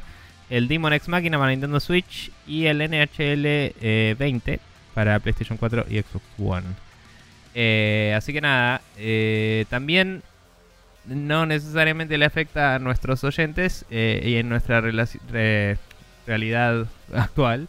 Pero el 10 es el evento de Apple, así que capaz que se anuncian cosas con respecto al eh, sistema este de Al Apple Arcade. juegos. Sí, el Apple Arcade y capaz que sobre el juego que estaban haciendo los, eh, los de Square para Apple Arcade y algún otro que salga así medio de la galera. Vamos a ver qué pasa. Sí, seguramente también hablen sobre el Sky, que es el último juego de Data Game Company, que por ahora es exclusivo de iOS. Sí, y tal vez sobre el Vinista Steel World. ¿se Ah, ese sí, que también ese, ese lo habían anunciado cuando anunciaron el Apple Arcade, que era la secuela Sí, sí, del sí. Vinista Steel Sky, ¿no? sí, sí, sí. Eh, que para quienes no saben, Vinista Steel Sky era una aventura gráfica que hoy sigue siendo freeware y se puede bajar gratis de GOG. Y para quienes les gusta la aventura gráfica, se lo recomiendo. Eh, pero bueno, o sea, no para Maxi. bueno, ya, suficiente. Vamos a hablar de Nintendo.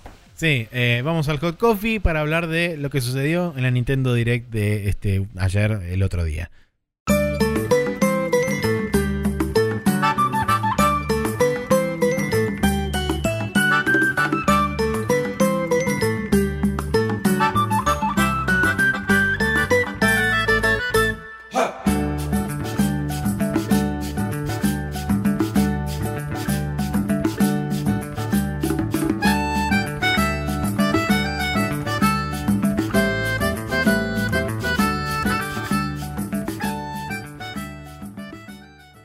Dijo Nico, vamos a hablar de Nintendo porque acá en el Hot Coffee vamos a hacer un, breakdown de lo que sucedió en la última Nintendo Direct que eh, arrancó, como todos sospechábamos barra imaginábamos, presentando el Overwatch que eh, fue confirmado gracias a una filtración que hubo en Amazon, si no recuerdo mal, Amazon Estados Unidos, creo que fue...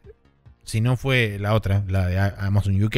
Pero en algún Amazon se filtró que iba a haber un case de Overwatch para el Nintendo Switch. Entonces fue como, bueno, sí, claramente si hay un case con el logo de Overwatch, tiene que venir el juego. Efectivamente fue Y lo sí. que pasó. Overwatch confirmado para Nintendo Switch. 15 de octubre. Viene también con algunas cosas especiales, como por ejemplo eh, la posibilidad de cuando lo usas en handheld, eh, utilizar los giroscopios para mover la mira y algunas boludeces más. Em, No se también mostró, pero capaz puedas hacerlo Doc también con el perrito. Eh, qué sé yo. Puede ser, sí. Eh, también anunciaron, eso lo anunciaron después de, de la Direct, pero va a, ser la, va a salir 40 dólares, va a venir con 3 meses Sí. de Nintendo Switch Online y además eh, la versión esta va a traer lo mismo que traía la Anniversary Edition, creo que era, que era la versión de lanzamiento, Sí. eh, la más cara versión de lanzamiento en, en las otras Es que consolas. la versión del lanzamiento salía 30 dólares y por 40 tenías la, la- No era aniversario, era. Lo que mierda sea, no importa. Enhanced, ponele. Sí, la, la Eh, completa, que venía con varios skins y boludeces Sí. extra. Sí, sí, sí. Eh, y me parece que en Play 4 y Xbox, eh, como también era ese el caso, porque no vendían do- eh, de 30 dólares, creo que salía 40 ya el base. Ah, Origins no sé. o Originals o algo por el estilo. Ah, puede ser. No sé, no importa. Eh, o capaz que en Play 4 y Xbox One salía 40 y 60 y acá te venden a 40 todo. No sé. Eh, sí, la cuestión es que también sí, a, lo- a lo- eso, a ese, digamos, a ese precio también le agregan los tres meses de Nintendo Switch Online, que entre Sí. comillas son gratis. Así que Sí. bueno. Bueno, Eso. o sea, te compras el, el Overwatch y si no tenías Nintendo Switch Online, puedes jugar un montón de cosas de las cuales vamos a hablar brevemente. Exacto. Eh, digo, Eh, en breve. Después de Pero, eso, nada, mostraron. perdón, eh, sí, Una aclaración más. Me parece que el 15 de octubre es en el medio, si no al principio, la BlizzCon. Así que seguramente haya más información. no, la BlizzCon es en noviembre normalmente, la primera semana de noviembre. Bueno, no dije nada, por eso decía que eso, nada que ver. Continuemos. Bien, Eh, el siguiente tráiler que mostraron fue el Luigi's Mansion 3, que ya tenía fecha confirmada para el 31 de, de octubre, que es Halloween. Eh, además de eso, mostraron un nuevo modo que se llama Scream Park, que Sí. podés jugar de 2 hasta 8 jugadores en una sola Switch, donde tenías, donde te vas a tener dos grupos de 4, 4 Luigis y 4 Luigis que se enfrentan en varios minigames. Eh. Además de eso, también mostraron un poquitito más de lo que es la parte single player, que va a tener como habitaciones o pisos temáticos, donde mostraron una pirámide, mostraron también como un bar barra comedor que está ambientado en cosas piratas. Entonces, eh, nada, para mostrar un poco la, la distinta variedad de escenarios que va a haber eh, adentro del hotel del Luigi's Mansion 3. Le tengo Sí. ganas. Si no tuviéramos la situación económica que tendríamos ahora, me lo compraría seguro. Ahora es como lo tengo que pensar un rato antes de hacer eso. y sí, sí, está complicado. Pero bueno. Continuando, eh, para las personas que también se ven afectadas por la economía, tenemos un juego Free to Start. Sí. que no lo probé, pero puede ser divertido para, eh, no sé, Perder un rato con tiempo. amigos y, y jugar, sí. Eh, así que nada, habría que verlo, pero Super Kirby Clash eh, básicamente es un eh, juego de cooperativo de cuatro Kirby's contra enemigos que puedes equiparte distintos sets de ítems. Me hace acordar a el modo multiplayer que tenían los Kirby de 3DS, que eran medio Smash, pero de solo Kirby's, digamos. Y solo que acá te enfrentas a un boss. Y parece ser medio boss rush o algo así. Tenés más de 100 quests, decían. Y como decíamos, se puede jugar de hasta 4. Eh, no sé cómo es el sistema de monetización del juego. Solo sé que es free to start, te lo puedes bajar y empezar. Sí. Eh, no sé si después hay una pared y es tipo jugás tantos niveles y después tenés que pagar. O si tenés desbloqueables que puedes desbloquear más rápido con plata. Ni idea. Em, después de eso se anunció la fecha de salida del Trials of Mana, la remaster. eh, Remake, en realidad. Tercer juego, eh, sí, remake, perdón, del tercer juego de, de la saga de Seiken Densetsu. em, que sale el 24 de abril Sí. de 2020. Em, continuando en, en nuestra primavera 2019, prontamente va a salir el Return of the Obra Dinn en Switch, que es un juegazo, pero le sale más barato en Steam, chicos, tenganlo en cuenta. Sépanlo. sí. Eh, pero nada, es un juegazo y se lo recomiendo a todo el mundo.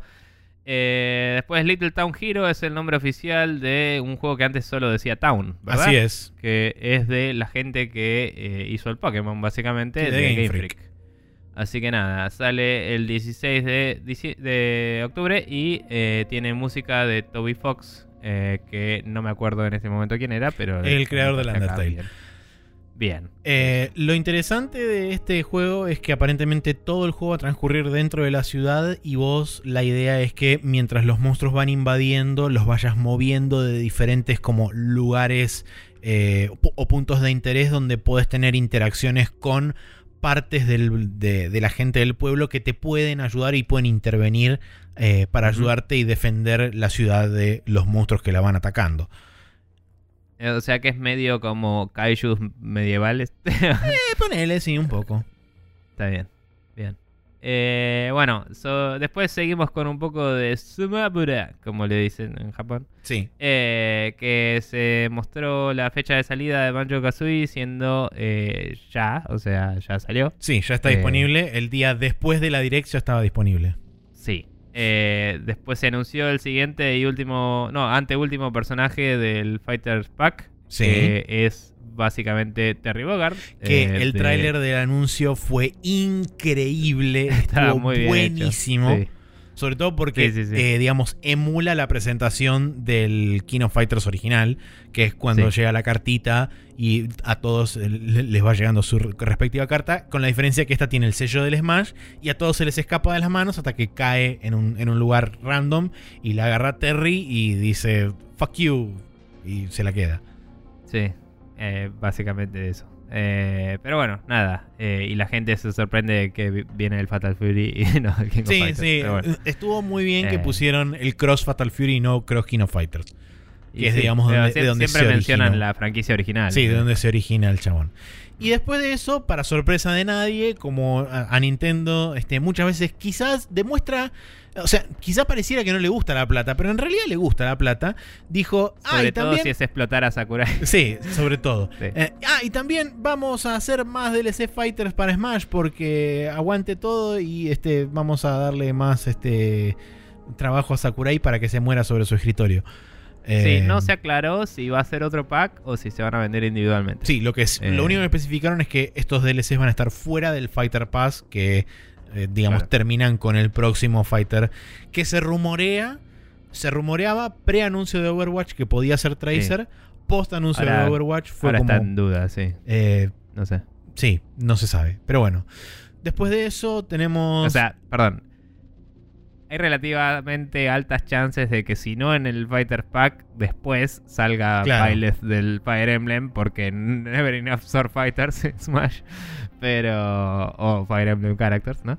Pero. Nada, eh, creo que habían especificado que todos los de este pack eran invitados, ¿no? Como que no eran Sí, de Nintendo. es verdad. Así que no debería ser ese. Eh, pero bueno. Sí, sí, sí, es cierto. Son, son todos invitados. Los del Fighter Pass 1 eran todos invitados. Cosa que no me acordaba. Eh, bien, después de eso tenemos un nuevo trailer de Legend of Zelda Link's Awakening, que ya sabemos que sale el 20 de septiembre, donde mostraron también un poquitito más de el, el Zelda Maker, básicamente, que es el, el cosito de Dungeons que vos podés ir armando.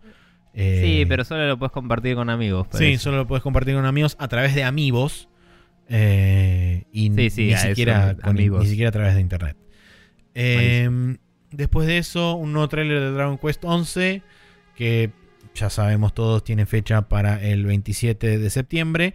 Eh, Hay una demo disponible, que la demo dura alrededor de 8 horas casi, es una demo enorme, que además te permite transferir el progreso al juego final, eh, lo cual está copado porque básicamente jugas todo el principio del juego en la demo.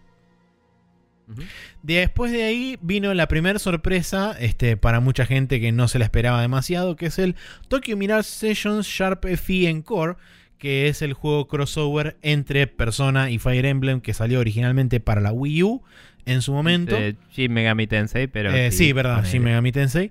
eh, que va a salir el 17 de enero de 2020 y especificaron que va a traer contenido nuevo para la versión de Switch.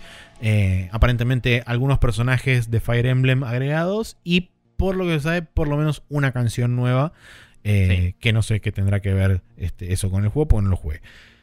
Bien. Eh, después de eso, la segunda bola curva de la Direct que nadie, absolutamente Sí, nadie en el mundo se esperaba esto. fue increíble. Sí, yo de hecho dije, ¿what? Porque no, no- no- no tiene asidero bajo ningún concepto. Deadly Premonition 2. Eh, así, Sí. de simple. Eh, o sea, arrancó con una foto del personaje principal que claramente tenía mucha más definición que el juego original. Y Sí. decís, una remaster, bueno, está bien. claro, sí, tal cual. Pero tenía como otra iluminación, todo como que estaba hecho de nuevo, básicamente. Sí, sí, sí. Y decís, bueno, capaz es un remake y le pusieron plata. y de golpe, ¡pum! Dos. ¿Qué? Sí, y sí. toda la internet se quedó en un what the fuck gigante. Sí. Y dije, termino la direct y voy a ver qué dice el Jeff Gersman de esto. Y I am la reacción es hermosa. Sí. Eh, pero nada, eh, increíble. Y también ese mismo día, o sea, esto se anunció, no se dijo todavía la fecha, ¿no? Eh, un 2020 genérico, dijeron. 2020. Eh, y ese mismo día salió eh, la, el 1 en Switch, que también, eh, increíble que no se haya liqueado. Eh, Sí, sí, es verdad. Deadly sea, Premonition. Origins, como le pusieron, que ya está disponible para comprar en Nintendo Switch. Después de la Direct, Swery, que es el creador de la, de la versión La de, franquicia. sí. de la franquicia y del Deadly Premonition original, confirmó su rol de escritor y director en el juego, o sea, en el Deadly Premonition Sí. 2, y además también especificó que está trabajando con un grupo de gente que laburó en el original, o sea, que quiere decir que hay parte Claro. del equipo del Deadly Premonition original trabajando en esta secuela y que al momento del lanzamiento va a ser temporalmente exclusivo en Switch, que no van a no por ahora no pueden hablar de qué otras plataformas pue- pueden o van a soportar, sino que por el momento es exclusivo de Switch. Este, Em, así que Nada, fue importante que confirmara que él era el director porque el estudio que lo desarrolla es otro. Pero Exacto. aparentemente ese estudio justamente tiene talento del equipo original.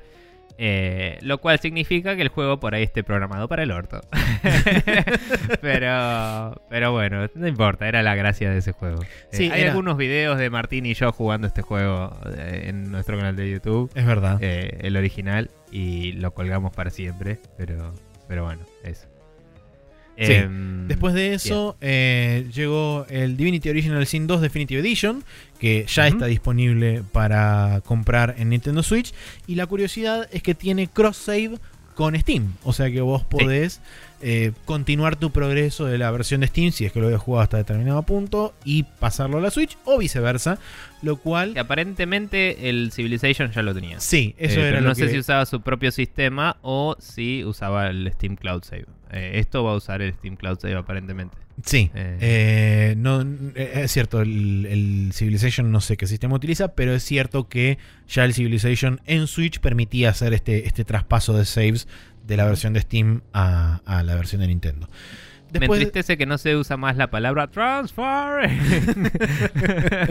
pero bueno. sí, Ah. era un invento de Kojima igual ese. eh, Sí, pero es divertido. Es divertido, sí.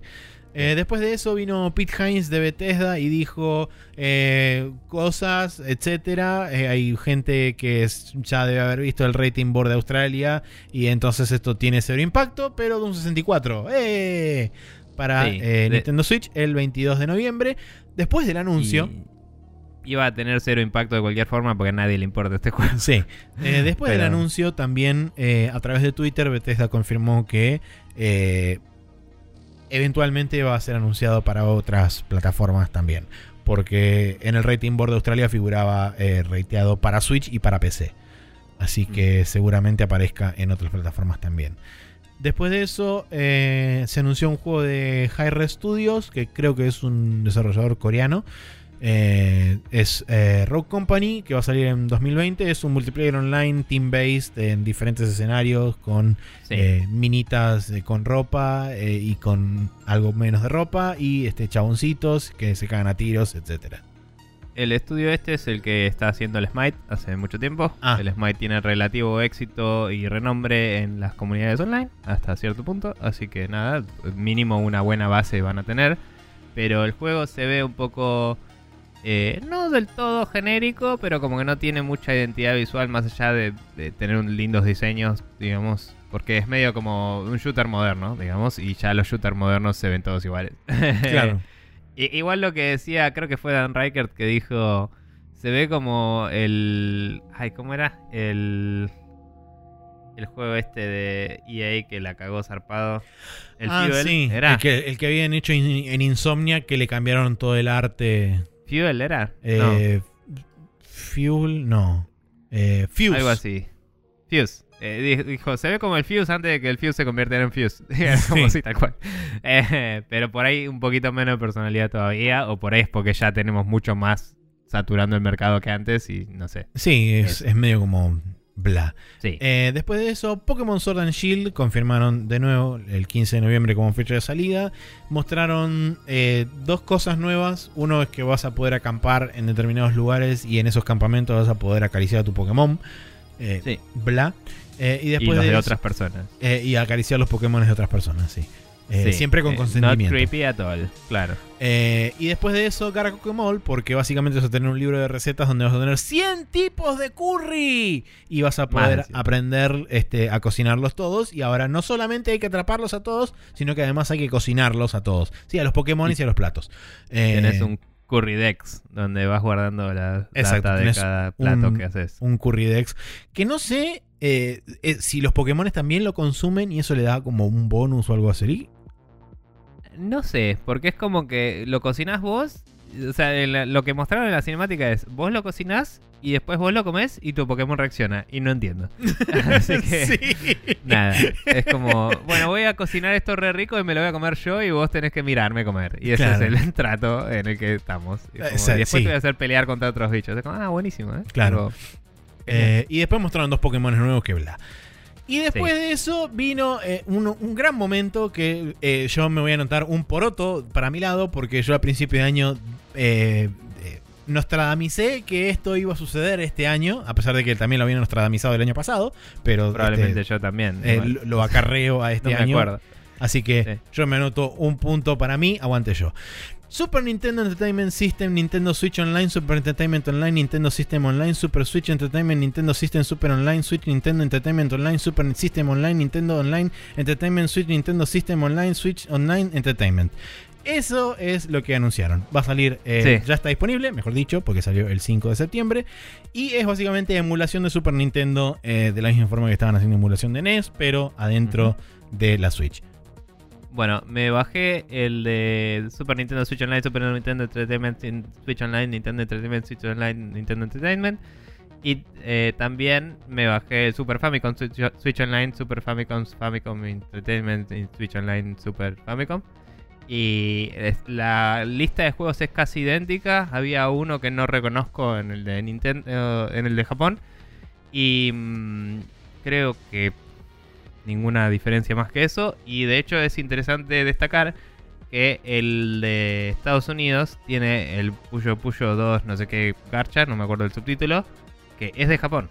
O sea, tiene todas las cajas de así las tapas de las cajas de Super Nintendo y hay una de Super Famicom así vertical en el medio que ya eh, programar esa, esa grilla de cosas ya es tipo hats off to you Mr. Developer porque es una paja pero pero nada es como que en el medio de todas esas cajas hay una de, De Super de Famicom. Super Famicom y no sé si será un ROM toqueteado para estar en inglés o no no lo lancé pero digo no sé si habrán puesto el menú en inglés o si será de esos juegos japoneses que como el menú es lo único de texto que hay a veces está en inglés y fue tipo ni idea Claro. pero me sorprendió. Me sorprendió eso, que como que sacaron un juego que no estaba disponible, aparentemente, eh, en Estados Unidos. Es porque hoy en día es relevante la franquicia. Sí, no tengo, no tengo la lista específicamente eh, enfrente nuestro, pero sabemos que anunciaron 20 juegos para, Sí. eh, para SNES. Sí, están todos ya disponibles. Eh, ya están todos Eh. disponibles. Y otra cosa que también salió después de la Nintendo, después de la Nintendo Direct fue que. Nintendo va a dejar de hacer eh, lanzamientos mensuales de juegos tanto para NES como para los juegos de, de Super Nintendo en Switch, sino que este ahora va a ser Una vez cada tanto. una vez cada tanto con un tiempo a confirmar que no, no dijeron específicamente cuándo. Es que por lo menos en Super Nintendo hay muchos de esos juegos que ya están disponibles para comprar como remasters. Y tienen como que renegociar esas licencias bastante, Sí. seguro. Eh, además, Hasta las propias de ellos tienen que evaluar cuánto les vale la pena o no, me parece. Creo, creo que la lista de los juegos de Super Nintendo era muy similar o casi idéntica a la que está disponible en la Nintendo Mini, en la Super Nintendo Mini. Eh, Eh, es bastante parecida. No, no tiene. No tiene el Street Fighter. El No Star tiene. 2. bueno, Star Fox 2 solo está disponible en esa, pero no lo tiene. Eh, no tiene el. Algunos RPGs que tenía ese. No tiene el Mario RPG, por ejemplo. eh, y algunas cosas más. Este sí tiene el primer. eh, Breath of Fire, ¿era? sí, el Breath of Fire 1. que nada, es destacable porque que yo sepa no está muy disponible para jugar ese Sí, además es de hoy en día. Eh, pero bueno. Eh, y bueno, no tiene el Mega Man X, o sea, tiene otro set de 20 juegos que overlapean bastantes, pero no todos. Ta. Eh, está el F0, está el, el Mario Kart y está el Mario World, está el Yoshi's Island, que es un, un juego de esos que eh, eran difíciles de emular porque usa el Super FX chip, ¿no? El Star Fox. el Donkey. Kong. No. Ah, y hay uno de carreras que era tipo Super FX Racing o algo así. Que en Japón se llamaba distinto, tipo, me fijé y estaba también, pero se llama, tipo, no sé, un nombre mucho más adecuado para un juego de carreras, pero los 90 ocurrieron y las cosas tenían Claro. que llamarse Super FX cosa. Y bueno, ponele.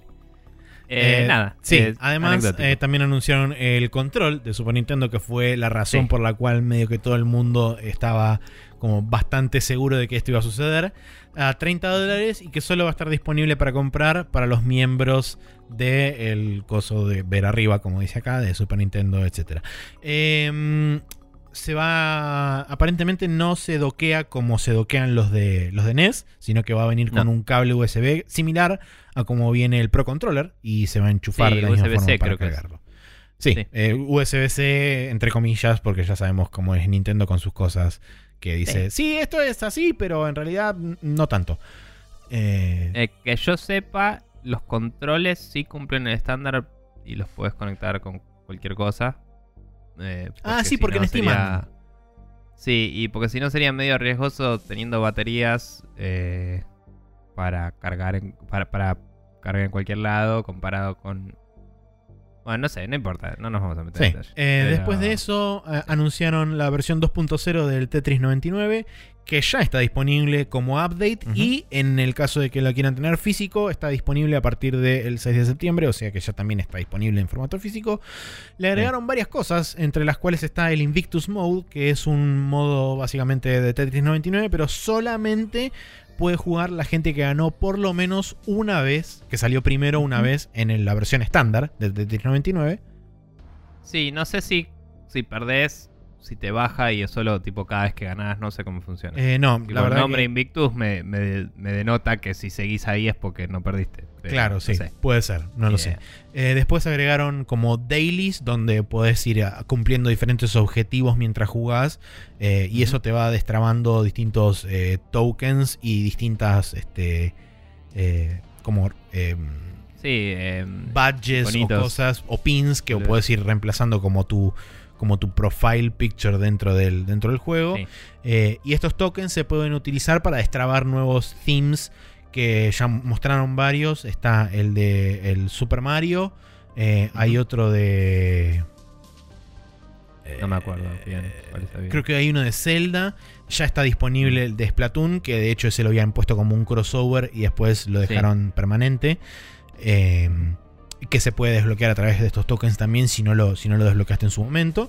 Y por último agregaron un modo nuevo que se llama 2 versus CPU, que básicamente es vos te enfrentás a 99 bots junto con otra Este persona. está, está gateado con DLC, igual. Ah, ok. El, do- el 2 vs CPU, porque estaba el primer DLC que era poder jugar solos también. Sí, el solo play. Eh, y este es como, no sé si es otro DLC o si compras el anterior te lo da también, no tengo idea.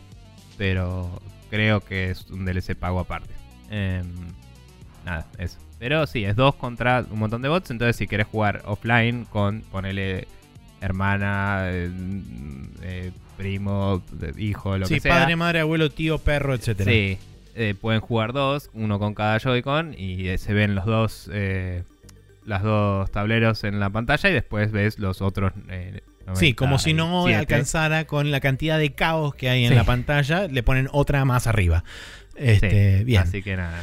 Después de eso, Mario and Sonic at the, Game at the Olympic Games, que sale creo que también el 15 de noviembre, no anoté la fecha, pero en fin. La cuestión es que viene con un modo historia que es que Sony, Mario, Bowser y Eggman son este, absorbidos por un juego de las Olimpiadas y tienen que escapar.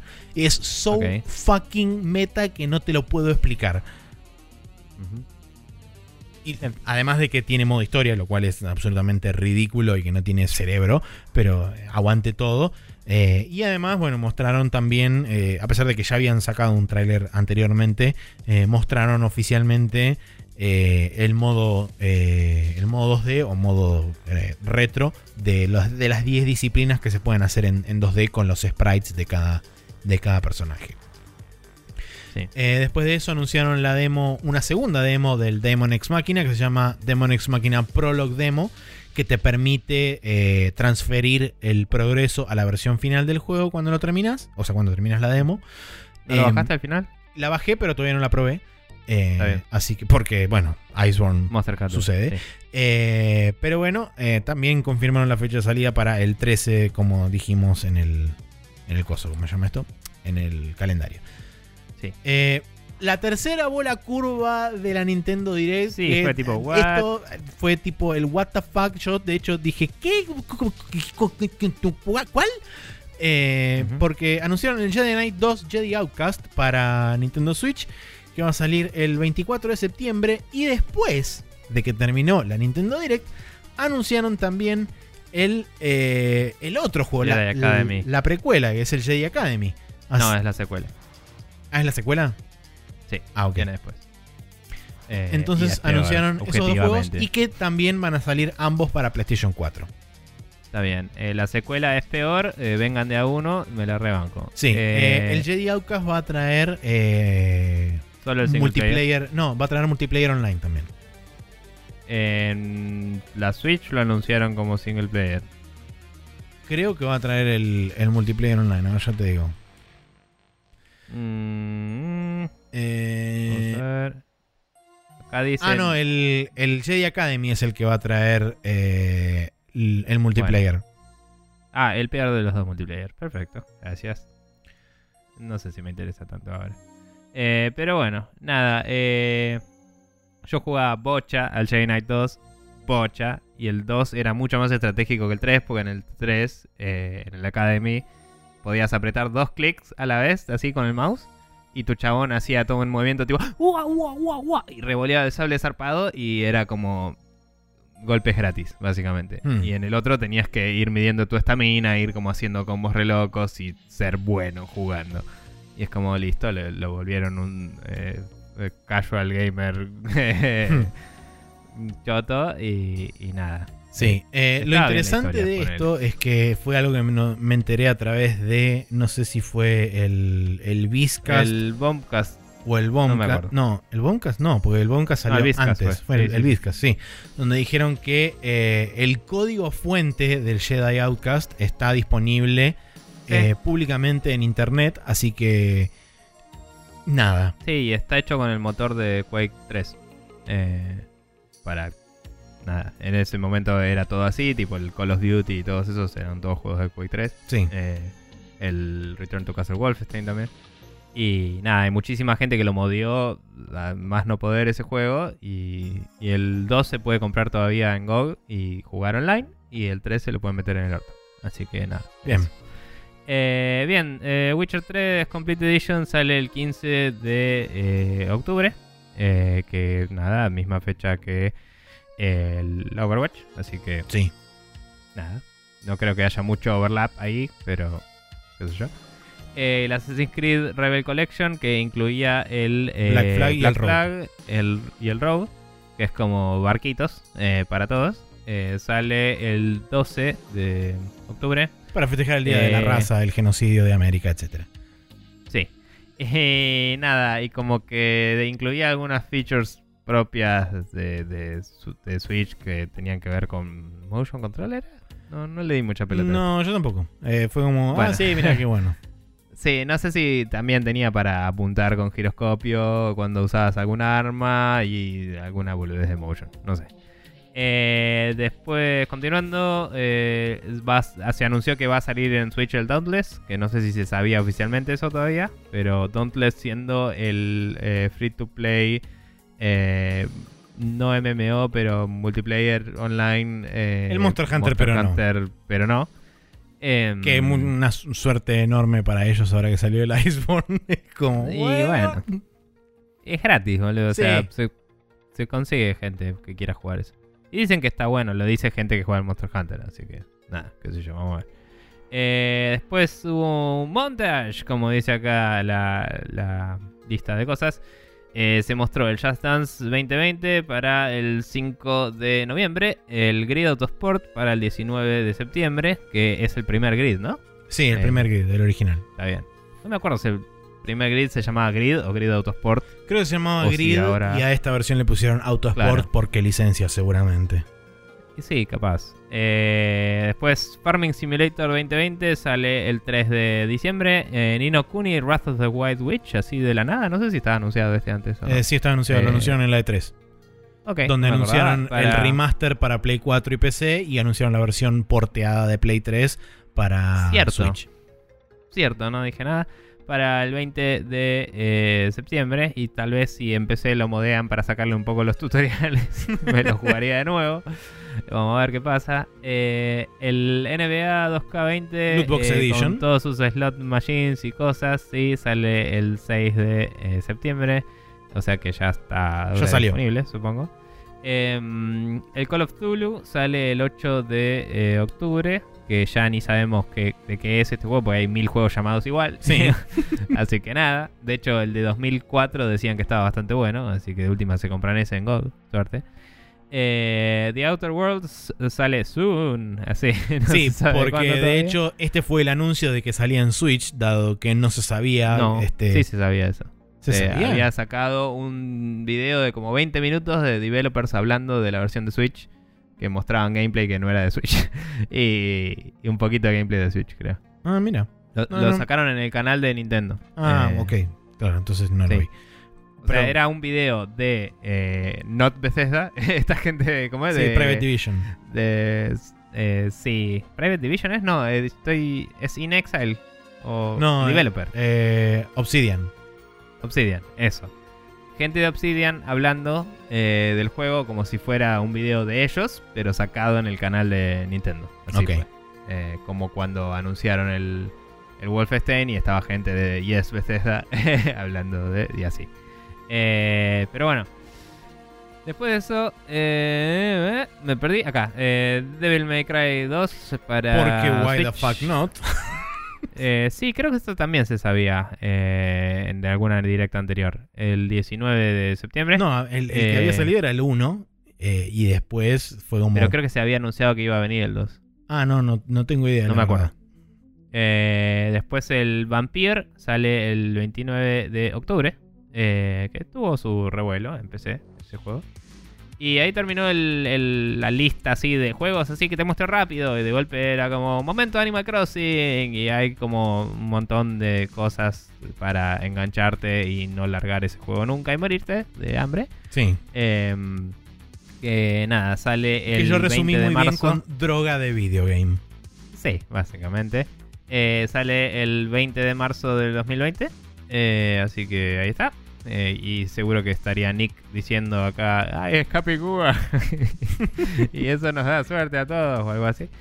Eh, y después, por último, así de la nada, eh, básicamente un remaster de el Xenoblade Chronicles, el, de, el de Wii, el de 2012 Sí. eh, que sale el año que viene en 2020 y Maxi eh, se recontra eh, eyaculó todo. Sí, fue muy lindo ver todo eso de situación. Porque primero pensé que era la secuela de Breath of the Wild cuando mostraron las cataratas en, en la primera secuencia.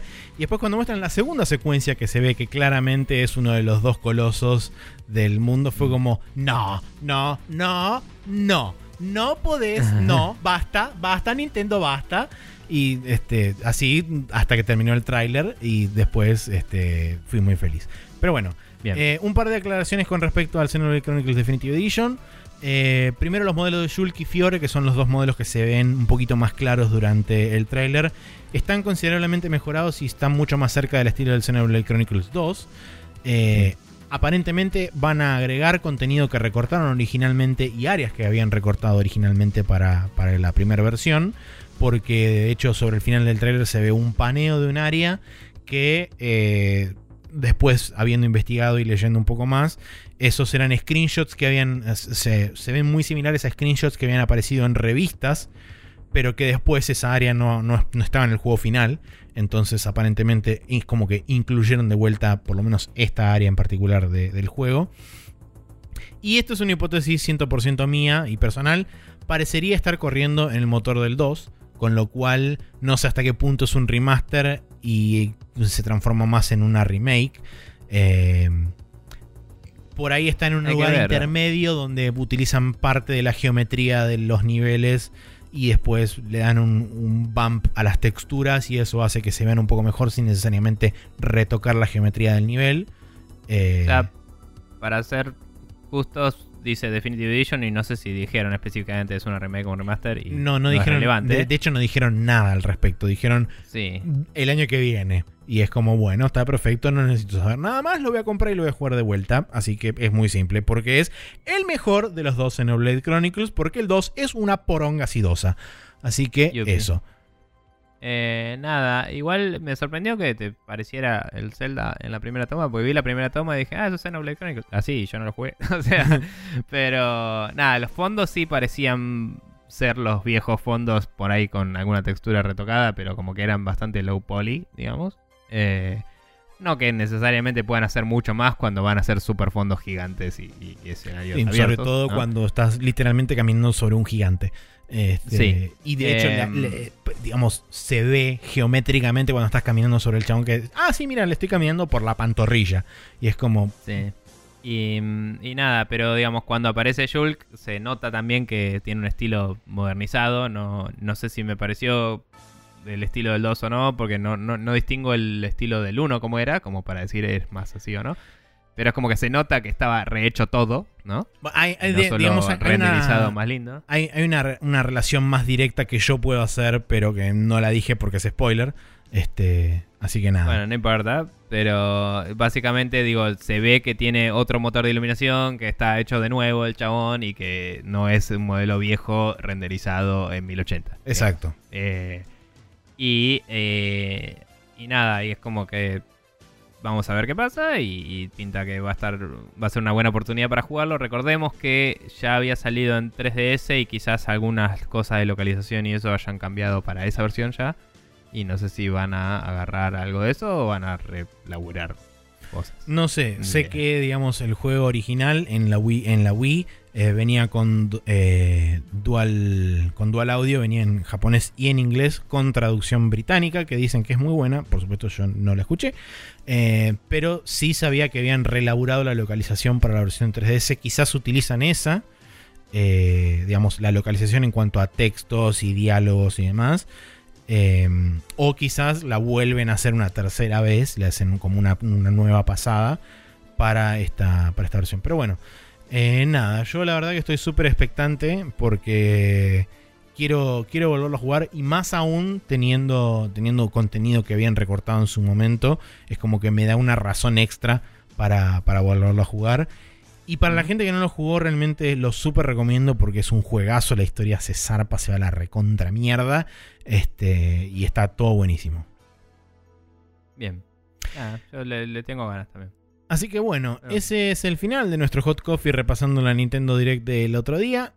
¿Sí? Una nota al pie, al final Sakurai estuvo mostrando a eh, Banjo y Kazooie cómo se jugaba y todo eso, y básicamente eh, tenía cara de oh por Dios porque sigo vivo, y empezó el video, como que hace, no sé si los dice como chiste en japonés y el doblaje es tan así sobrio que parece que está sufriendo por dentro, pero es como que empieza y dice, ustedes están viendo esto meses más tarde, pero en realidad Sí. hace tres días grabé el video del giro en no sé qué.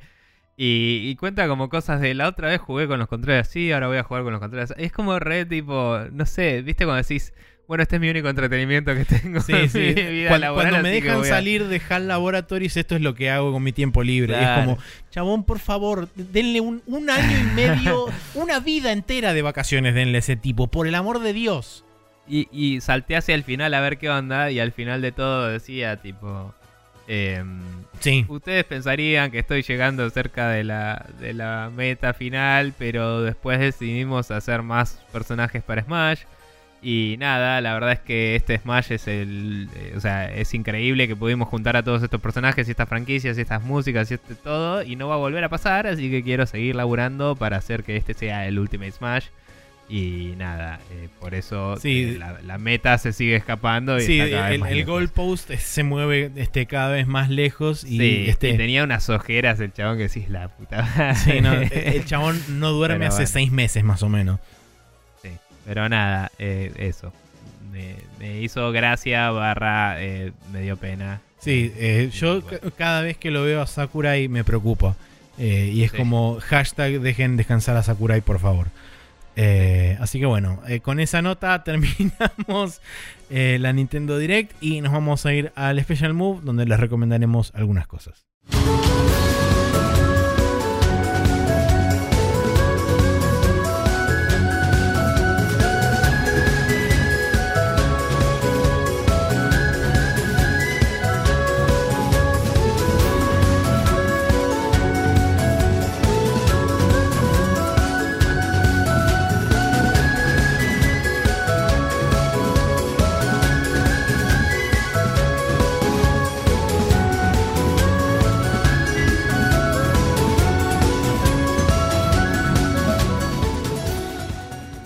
Aquí estamos en el Special Move donde tenemos dos recomendaciones. Este, la primera eh, la voy a hacer yo porque me pintó.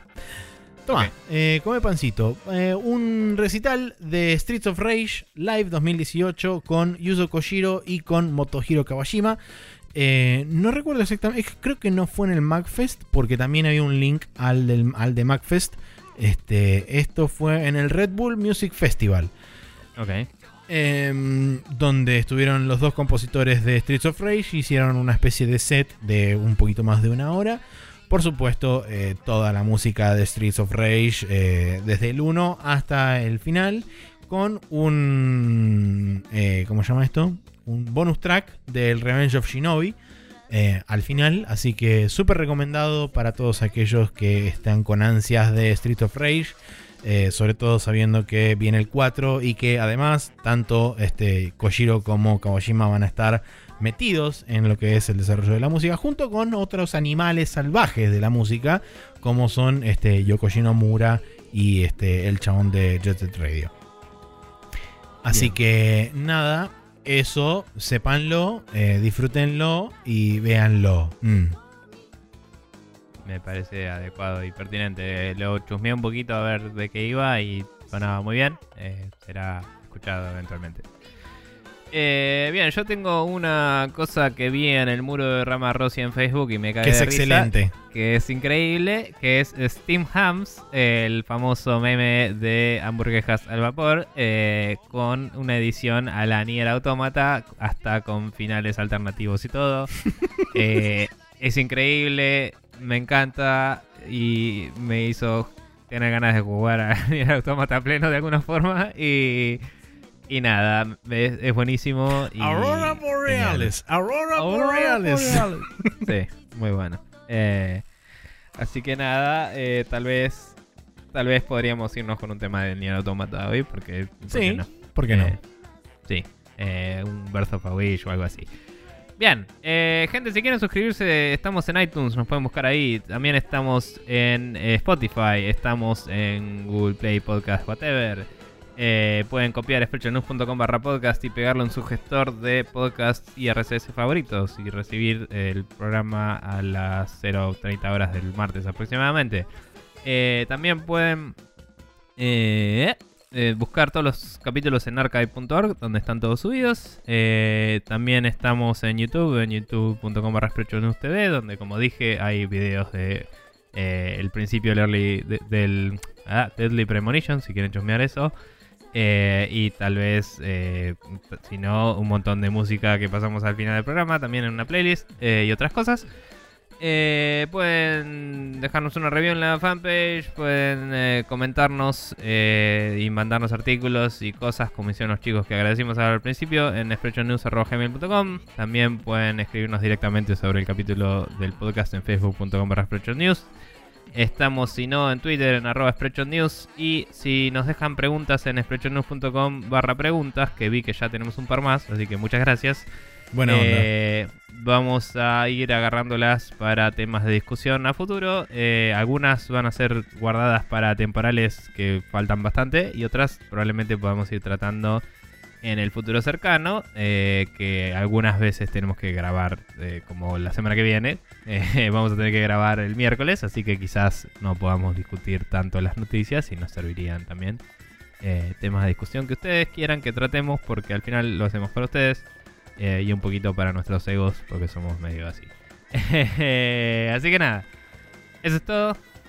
No tengo nada más que decir y me voy yendo. así, Sí, eh, no- nos, vamos, nos vamos yendo hacia el espacio este, sideral, en donde flotaremos este, en estasis hasta que sea el momento de volver y grabar otro programa. eh, dependiendo de si es temporal o no, volveremos a nuestro estado de estasis eh, y el tiempo será el tiempo. El tiempo es todo el tiempo. El tiempo.